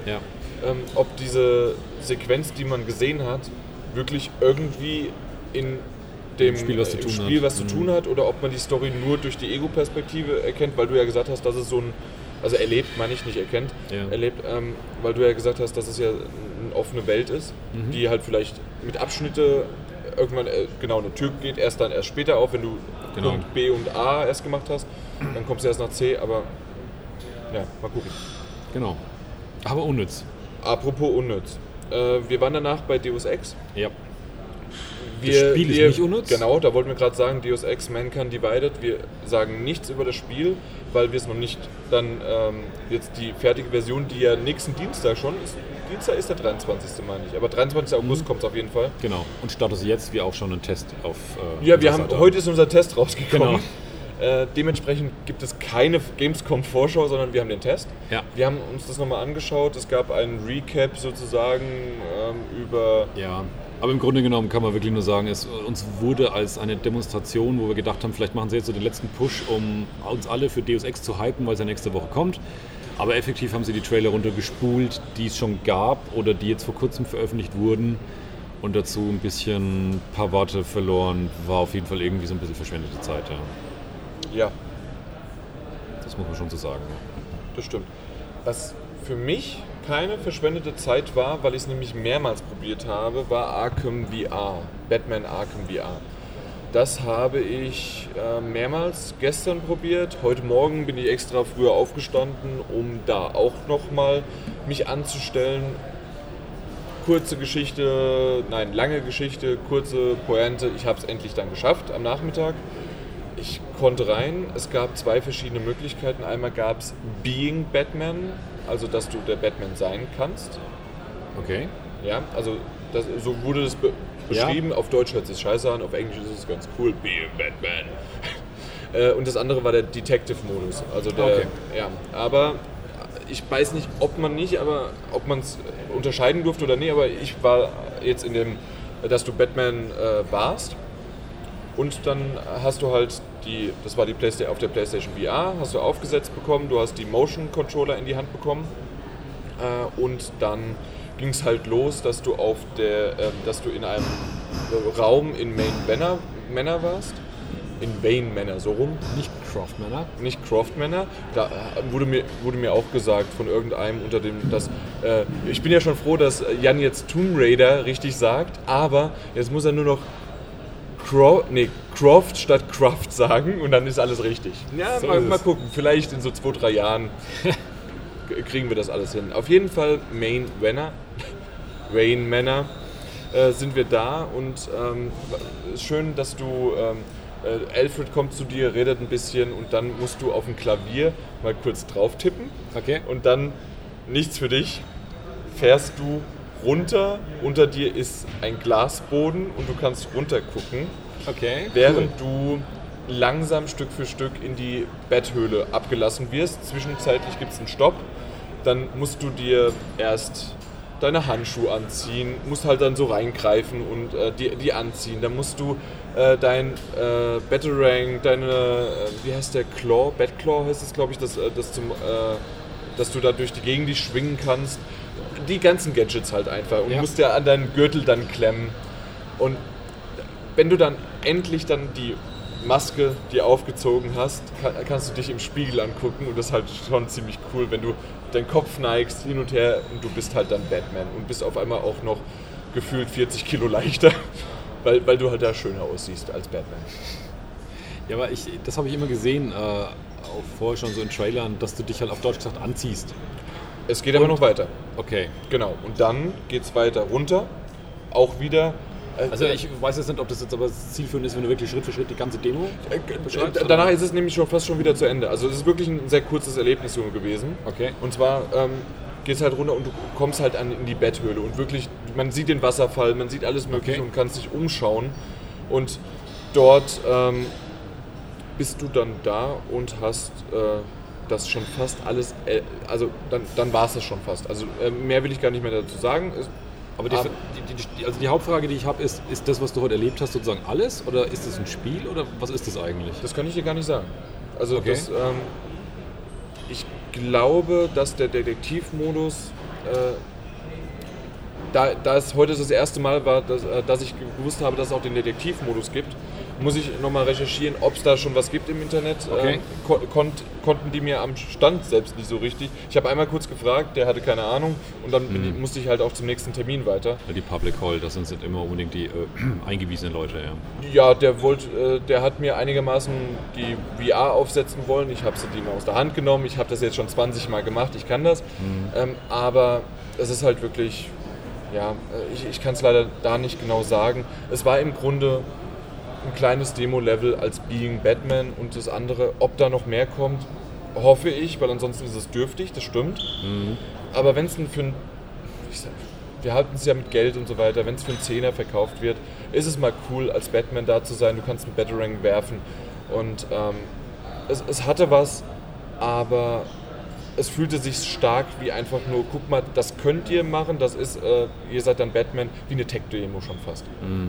Und wir, Okay. Aber äh, es gibt ja auch, meines Wissens auch noch kein Release-Datum oder Ja. irgendwas. Aus dem Grund, ich weiß es nicht, ob da noch mehr kommen wird. Also das, das, das Komische ist tatsächlich, dass ich vor, vor oder letztes Jahr wahrscheinlich genau gesagt habe, genau solche Sachen wird es halt geben. Einfach so kleine Erfahrungen, wo du halt dies oder das erlebst. Du schwimmst über den Amazonas oder bist auf dem Mount Everest. Witzigerweise gibt es ja genau das inzwischen. Ja. Oder eben meinetwegen auch, äh, dann sei halt mal für ein paar Minuten Batman. Ja. Aber tatsächlich habe ich den Eindruck gehabt, dass die ganzen Geschichten dieses Jahr so viel größer und äh, besser wurden, als ich gedacht hatte, ähm, dass ich das jetzt gerade schon wieder irgendwie so ein bisschen, ja, nicht so überzeugend finde. Ich meine, bei, bei, diesem, bei dem X-Wing-Ding haben wir, ist es ja im Prinzip auch diese Erfahrung, im X-Wing zu sitzen, aber du kannst zumindest genau diesen Spielmodus halt spielen, den man aus Battlefront kennt, dass du rumfliegst und einen TIE Fighter abschießt. Also insofern ist es zumindest dieses Gameplay-Ding drin. Und was wir bei Robinson The Journey noch rausgefunden haben als Nachtrag, dass es im Endspiel, dass du schon relativ äh, dich frei bewegen kannst. Also das habe ich rausgefunden, Okay. gehört. Ähm, ich weiß gar nicht mehr, wer es erzählt hatte. Ähm, aber auf jeden Fall, du, ähm, so war es ja doch ein relativ gerader Pfad, der durch die Bäume und so weiter. der- Aber es wird nicht nur dieses an die Hand genommen werden sein und du musst jetzt da lang, sondern du kannst dich wirklich ein bisschen links und rechts abseits auch noch weiter bewegen und Ja. es gibt größere Areale noch. Ja. Und da schauen wir mal. Und irgendwo haben wir gelesen, dass die Grafik anscheinend angeblich nicht so gut ist. Da könnte ich mich aufregen. da Gehört, könnte ich mich gehört. aufregen. Gehört? Gehört. Okay, ja, stimmt, das war ein gehört. Podcast. Ja. Ja, also ich fand die Grafik wunderbar. Also was wollen die eigentlich? Und bei Batman Arkham war sie auch. Ja, VR. also Ja. die war gut, aber es war halt ein äh, wesentlich ähm, begrenzterer Raum, außer einmal die Betthöhle. Aber die Mhm. Ja. war dann auch, es war viel dunkel, es war... Wenig Details wahrscheinlich. Genau, richtig. Ja. Aber die, die es da waren, es, es war schon ziemlich cool. Der, der Moment war da, Mhm. aber alles andere... Also die, die Fragen, die du gestellt hast, sind wichtig und richtig, aber ich, die kann ich leider momentan Ja. noch nicht beantworten. Also das waren so genau meine Vorbehalte, warum ich mich auch die ganze Zeit nicht so sehr darum gerissen habe, dass ich mir genau dieses Demo anschauen will, weil es wirkte mir im Vergleich zu vielem anderen, was wir dieses Jahr hier schon gesehen haben in VR, Ja. als eher was Unvollständigeres, Kürzeres, Knappes, wie auch immer man es bezeichnen will. Was ich aber halt nur spekulieren könnte, aber in die Richtung, wenn es wirklich der Detektivmodus ist Mhm. und das in VR, weißt du noch damals bei The Assembly, äh, war ja auch so ein bisschen Detektiv, ein Raum, du hast dir äh, die äh, Gegenstände näher angeschaut. Es ist nur lustig, wenn du äh, vielleicht ein paar Detektivmodus Abschnitte hintereinander. Nee, Modi ist kein äh, valider Plural von Modus. warum? Habe ich gelesen. Ist es wie bei Status, dann Modus? Ja, genau. Ist es, also die Betonung Ja. auf dem U Ja, ist ja. die Mehrzahl wie bei Status? so ist es. Okay. Die, die Lateiner. Genau. Deswegen sind die Ich wollte nur gerade ausgestorben, sagen, die wenn Lateiner. du, wenn du als Batman irgendwie dann äh, zigmal hintereinander im Detektivmodus irgendwas löst, Ja. dann hätte ich nur Angst, dass er in der nächsten Sequenz dann irgendwann so eine Pfeife rausholt und die dann schmaucht. Weil das ist ja eigentlich doch nicht das, was man als Batman machen will, oder? Dass man die ganze Zeit nur rumsitzt und dann irgendwie, weil Batman ist schon in erster Linie ein Actionheld, der das halt auch macht. Genau. Der, der macht beides. Genau. Köpfchen und Faust. Ja. Deswegen immer noch ein bisschen abwarten, Ja, genau. glaube ich, ist die richtige Wahl. Ja. Tja, und dann hast du ein paar Mal versucht, bei Ubisoft reinzukommen. Ja, wir haben es ja gestern schon erwähnt. Du kommst hier nicht rein. Du kommst hier nicht rein, deswegen ist die Tür auch gerade wieder zugegangen. Und ich weiß nicht so genau, was da los war. Selbst heute, ich bin hingekommen, ich hatte den Termin gestern ausgemacht. Ja, hier steht der nicht. Und äh, die haben sich aber, also sagen wir mal so, ähm, ähm, Sie haben sich an ihn erinnert. S- Man hat sich an mich erinnert. Ich habe halt einen bleibenden Eindruck hinterlassen, so wie halt öfters mal. Und aus dem Grund ähm, ging das dann doch. Ich habe mich auch, äh, dann war ich bei For Honor. Ähm, es war aber im Grunde, und das finde ich ein bisschen schade, eins zu eins das, was wir letztes Jahr auf der E3 schon gesehen haben und gespielt haben. Das heißt, es haben vier gegen vier gespielt. Man muss es wirklich nochmal klären, weil ich habe auch einen Moment gebraucht, bis ich das nochmal komplett verarbeitet habe.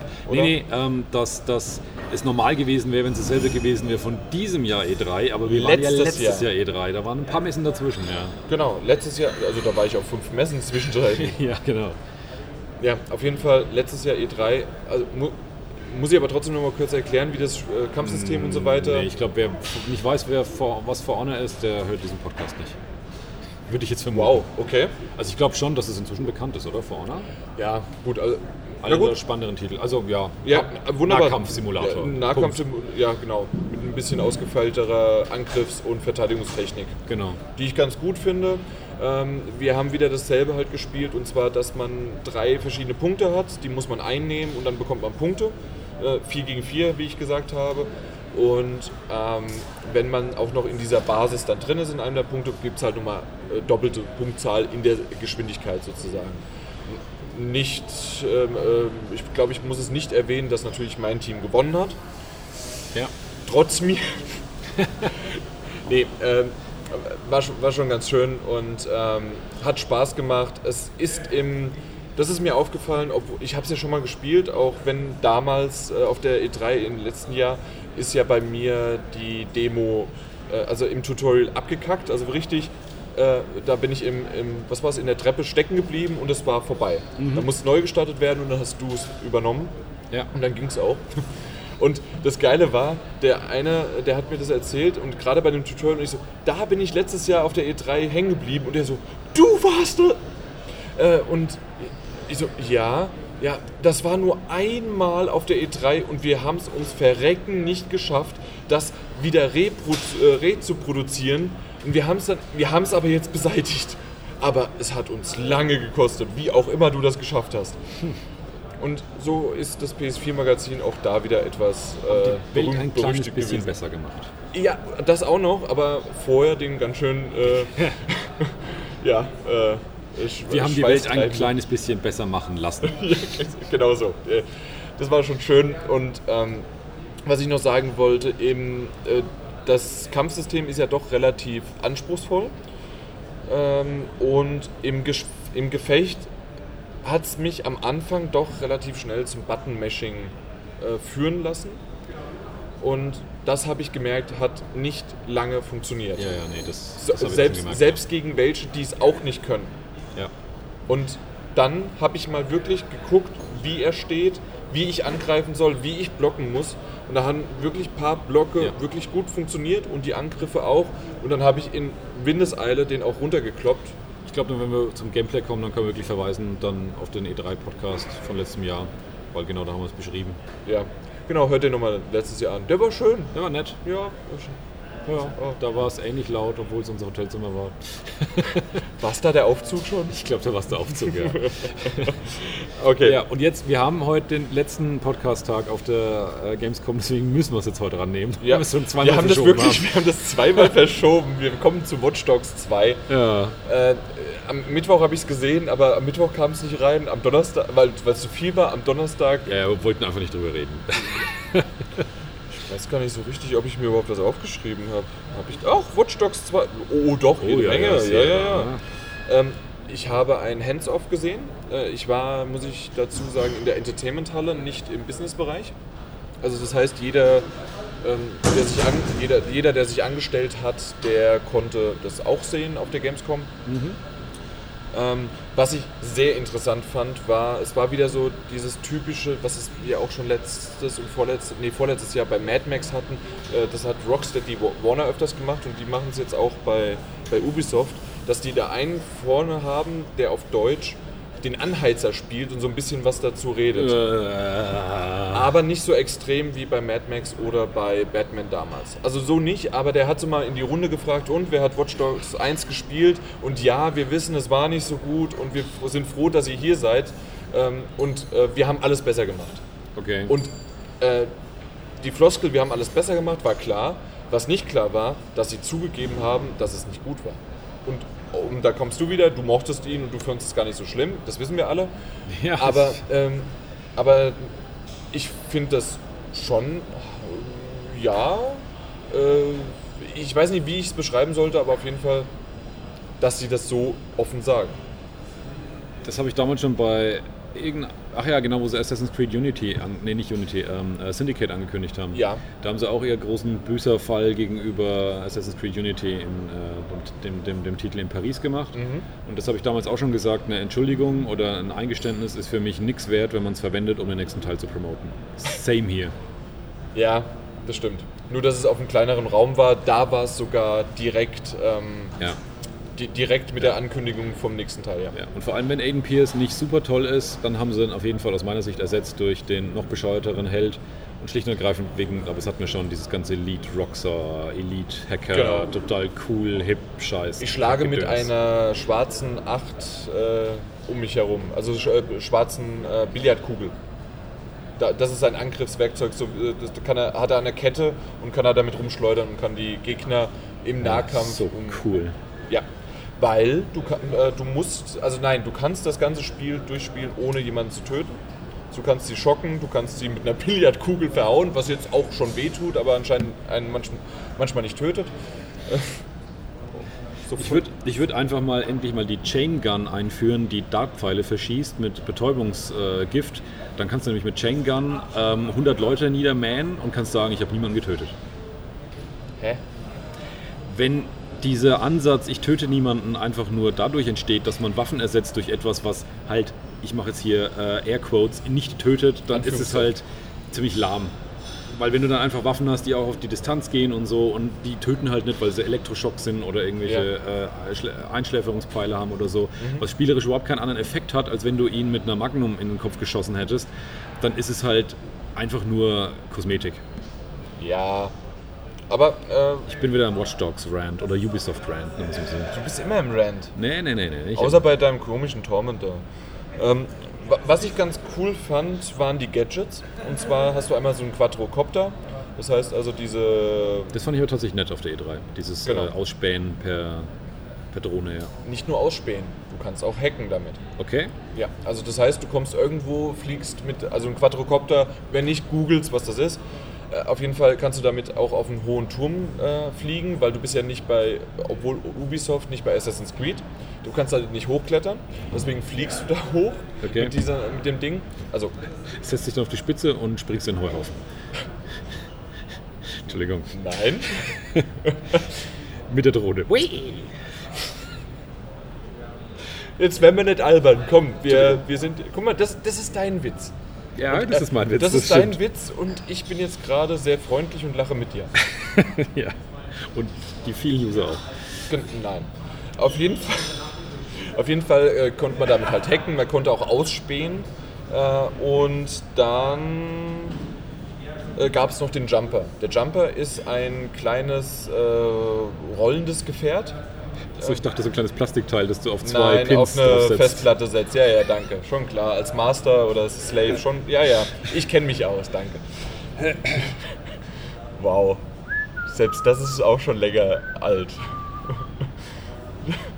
Ah, Oh, Mann, das sind Gadgets, die gar nicht so schlecht sind, finde ich. Und dieser, äh, der- der, der rollt halt so rum, ist wie so ein kleines ferngesteuertes Auto und kann da halt so auch äh, hacken, ja. okay. Jo. Ähm, was ich ein bisschen schade fand, man kann, es ist ja Open World, kennt man ja aus dem ersten Teil. Und wenn du halt wieder mal die typische Ubisoft Open World Formel, das heißt, du sitzt im Auto und überall blinkt's, macht's, tut's.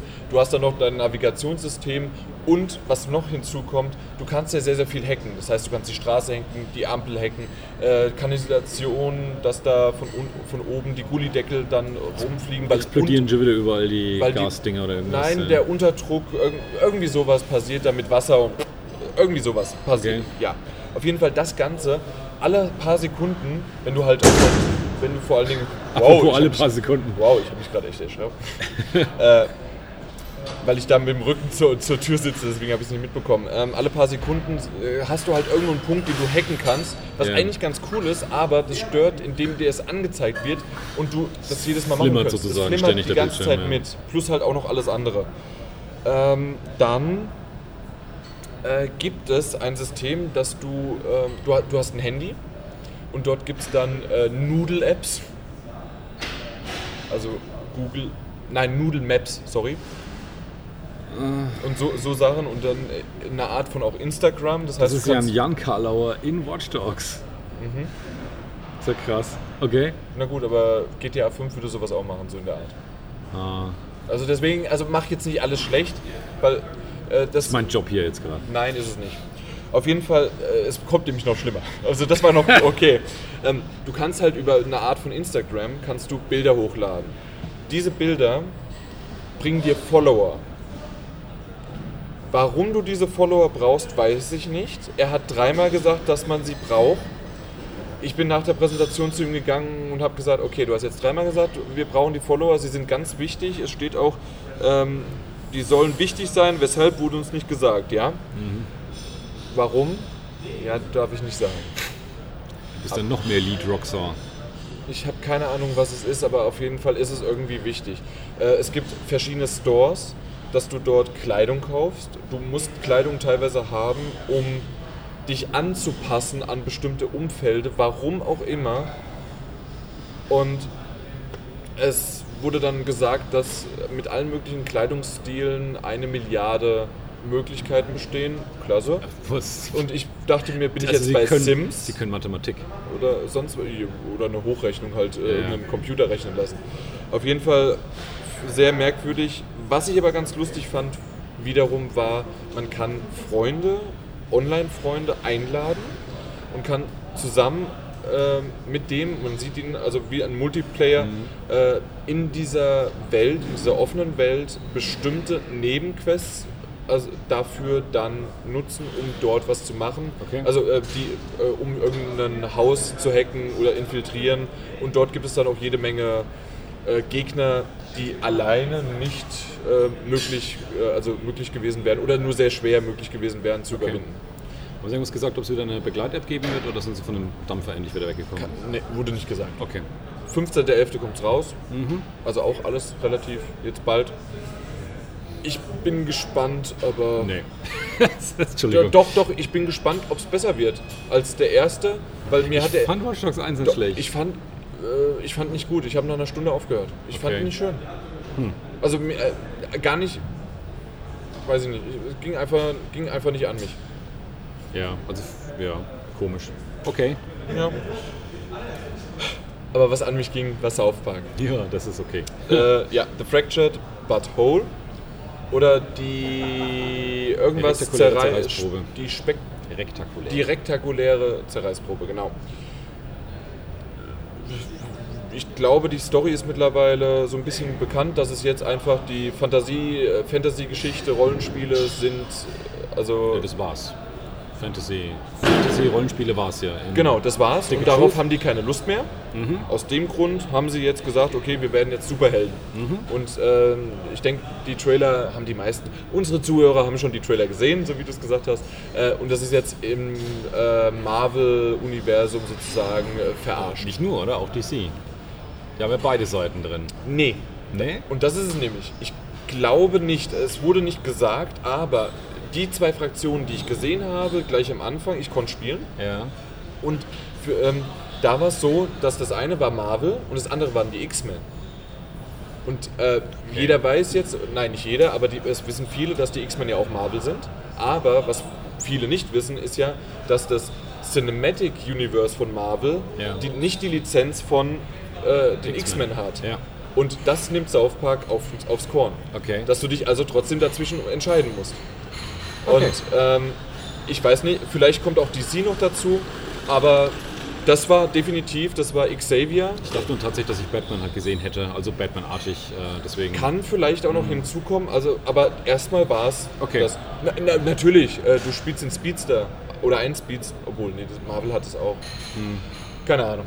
Okay, auf jeden Fall äh, sehr, sehr lustig, dass äh, gleich am Anfang auch in dem Hauptquartier Cartman dann meinte, ja, wir müssen jemanden mit Beziehung zu Netflix äh, äh, finden halt, also schöne Anspielung, weil wir dann eine Serie brauchen und alles mögliche. Also Ja. äh, sehr lustige Sachen. Dann gibt es den Das ist so typisch, dass das besser ist, wirklich die Spiele jetzt zu spielen, als erst in 5, 6 Jahren, wo einem dann vielleicht schon wieder solche kleinen Dinge, die halt jetzt gerade aktuell Thema sind, Genau, wie- wieder entschleichen. wie man das schöne englische Wort Zeitgeist ja, genau.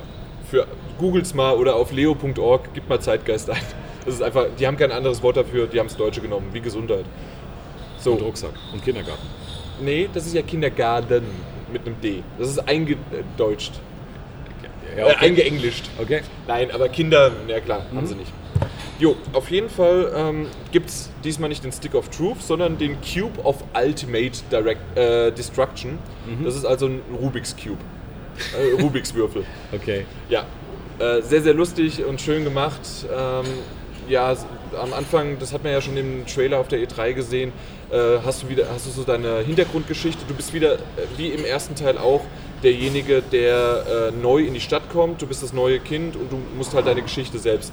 Und ähm, da in dem Fall ist es halt auch wieder so, ähm, meine Geschichte war, als ich den Speedster ausgewählt habe von insgesamt zwölf verschiedenen Klassen, ähm, ah, noch da noch eine Sache und zwar, dass die zwölf, dass die, Die machen hier langsam echt Schluss. Hier. ja, die machen Schluss. Wir haben aber auch schon nach sechs. Ja, ja, also wir wir müssen müssen auch bald, zum das Schluss ist kommen, auch ja. der letzte Titel. Ja. Auf jeden Fall ähm, gibt, ist es nicht so wie beim ersten Teil, dass du dich für eine Klasse, ist es Klasse oder Rasse? Kla Klasse. Klasse entschieden hast und fertig, sondern du kannst währenddessen auch wechseln. Während des Spiels, weil du schaltest die frei, Stück für Stück, insgesamt zwölf. Und in dem Fall war es dann der Speedstar. Okay. Und die Backstory war im Grunde, äh, wurde von Cartman dir so ein bisschen auferlegt und die hast du dann gespielt. Unter anderem, dass du traumatisiert bist, weil du dann deine Eltern miteinander schlafend sehen hast und sowas. Ja, ja, genau. Also, das haben sie auf der E3 auch gezeigt. Genau. Ja, genau. Also schöne Sachen dabei. Die haben, wow, ich on, hol mal hier den Mob. den Mob, ja, ähm, die haben das Kampfsystem komplett überarbeitet. Ist jetzt mit Positionierung. Genau, so, du kannst frei positionieren auf einem bestimmten, ähm, ja, Gitter.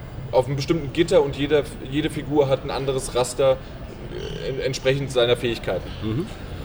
Hat mich ein bisschen am Anfang äh, verwirrt, weil ich erst vor zwei Monaten ungefähr den ersten Teil gespielt habe und ich so noch drin war, dass das irgendwie ein bisschen anders war.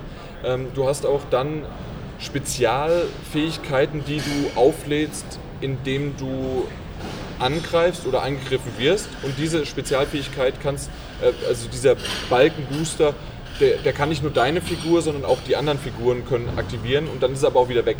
Also und dann muss wieder aufgeladen werden. Ähm, du kannst nicht mehr deine Partie, also deine anderen äh, mit, also Freunde, ähm, kannst du nicht mehr heilen. Du kannst nur Gegenstände dir geben. Also in, in Items. Das ist so ein bisschen schade. Äh, man geht, es geht nur noch heilen. Und was auch nicht mehr ging, was, was war noch was, was so komplett anders war. Ich überlege gerade. Irgendwie war das Kampfsystem gewöhnungsbedürftig. Ich glaube, das wird schnell gewöhnt man sich wieder dran, aber wer den ersten Teil gerade so auch frisch gespielt hat oder der es mochte, Ja. äh, ist ein bisschen was anderes einfach. Ich, ich kann es gerade nicht mehr sagen. War zu viel heute. Auf jeden Fall gi- ging es dann aber in Richtung ähm, Endattacke und die äh, Endattacken und auch wieder mit, mit Furzen und allem möglichen. Also so wie halt South Park-mäßiger Genau. Humor ist halt einfach klasse gewesen. Ähm, es gibt ein paar ähm, Kombinationsmöglichkeiten und Mini-Rätsel, dass du zum Beispiel, du kann, kannst doch in der Open World, äh, ähm, konntest du doch auch auf Dächer dann äh, drauf. Hast du, du hast es schon gespielt oder noch nicht? Noch nicht, ne. Okay, also du konntest auf, äh, auf Häuserdächer drauf, indem du aber bestimmte Sachen vorher gemacht hast. In, Okay. in, in dem Fall ist es auch ein Mini-Rätsel, dass du äh, zwei Charaktere miteinander kombinieren musst. Der eine ist, dass der fliegen kann und der andere ist, äh, der, in dem Fall ich, der Speedster und in dem kann, konntest du dann äh, mit einer Furz- und Speedster-Attacke konntest du dann auf das Dach drauf. Okay. Also viel Fäkalhumor, aber das South Park ist halt so. Ja. Und viel, viel schöner Humor. Äh, die Noseless Rift gibt es ja noch. Ich weiß nicht, ob du die schon mitbekommen hast.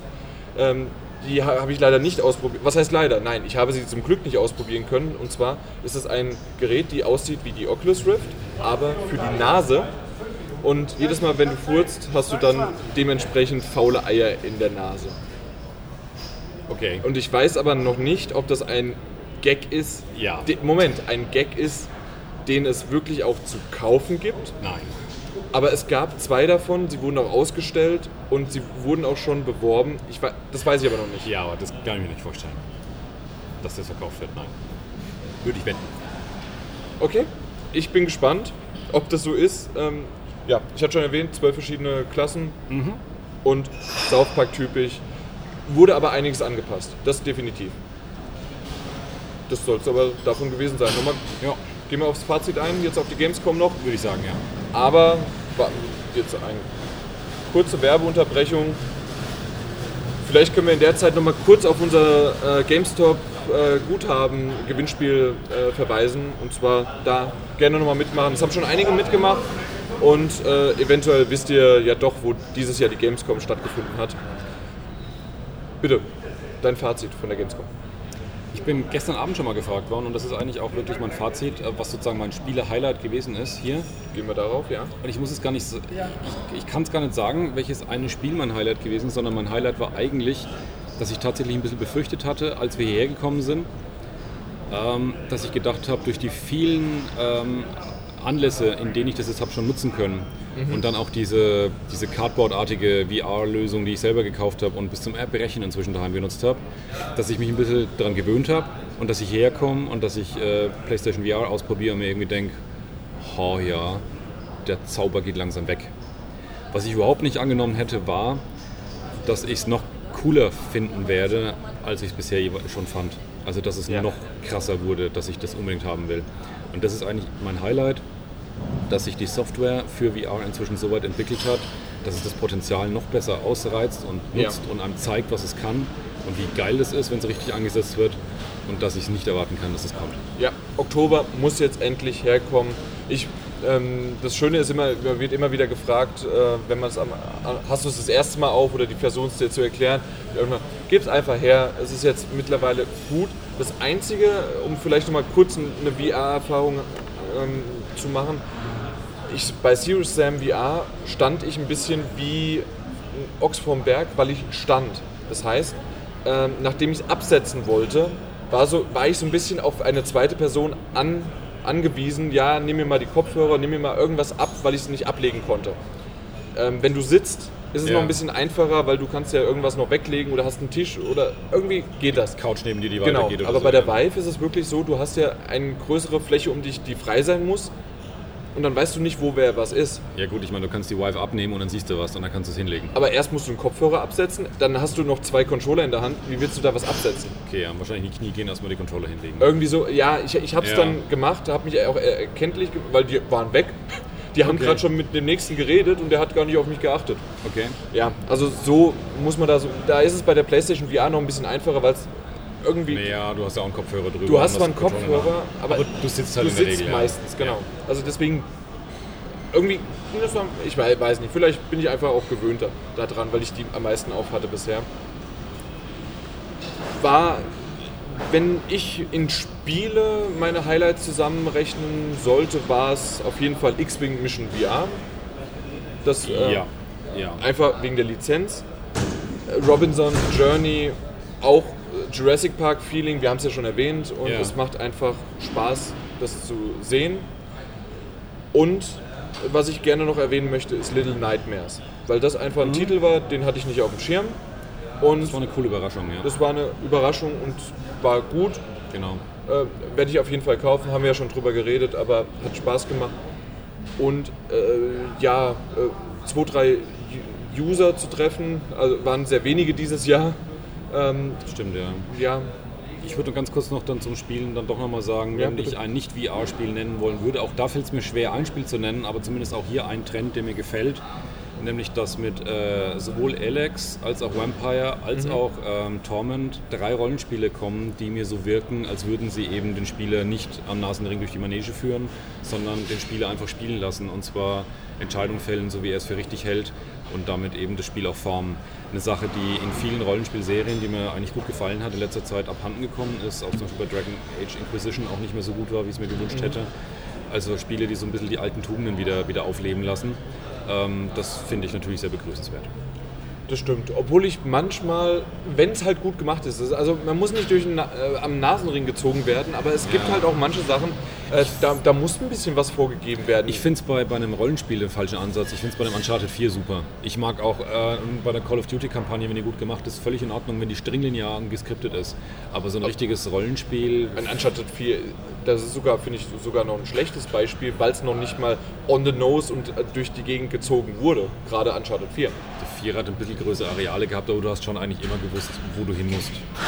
Ja, aber gewusst, weil das Level wurde so aufgebaut oder es, aber es gab nicht irgendwie dein Navigationssystem und das, was du ja, ja, eigentlich, darauf hast du dich auch bezogen, oder nicht? Ja, aber es ist halt trotzdem ein stringlineares Spiel, das einem sozusagen keine Wahl lässt. Mhm. Bei Uncharted 4 ist es halt insofern, ich gebe dir recht, also Uncharted 4 ist sowieso schon inhärent ein lineares Spiel, deswegen ist es auch nicht schlimm, wenn es einmal einen Hinweis gibt und dafür ist tatsächlich Uncharted 4 zumindest noch so offen, dass es einen ab und zu rätseln lässt. Ja. Schlimmer ist es dann vor allem noch, wenn es faktisch eine Open World ist, die einen dann trotzdem linear durchzieht, weil es nur diesen einen richtigen Weg sozusagen gibt.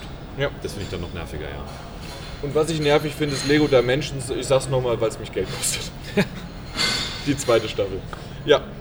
Aber äh, es war wieder schön, äh, auch mit dem Team wieder zusammenzukommen. Ich sag's ja, ja, immer wieder, leider ist es nicht so häufig, weil wir ja keine lokale Redaktion sind. Äh, alleine hier mit dem, äh, mit dem Martin gegenüber, gegenüber zu sitzen und wir gucken uns sogar ab und zu mal an, während wir sprechen. ja, manchmal starten wir auch so. Es ist viel konzentriertes Starren auf den Tisch oft dazwischen dabei. Ja, oder Also die Leere nach hinten. Ja, ja, genau. Ja, genau. Oder zum Aufzug, der, dessen Tür gleich wieder aufgeht. ja, lassen wir es deswegen lieber mal sein.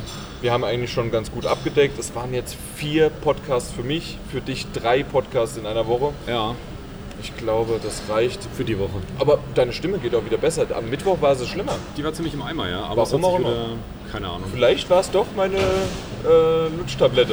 Ja, an dem Abend war es noch ziemlich heftig. Aber damit soll es das gewesen sein. Das war's, wir werden rausgeschmissen. genau, und damit auch im Namen von GameStop Power to the Players. Ciao. Ciao. Das lassen wir drauf.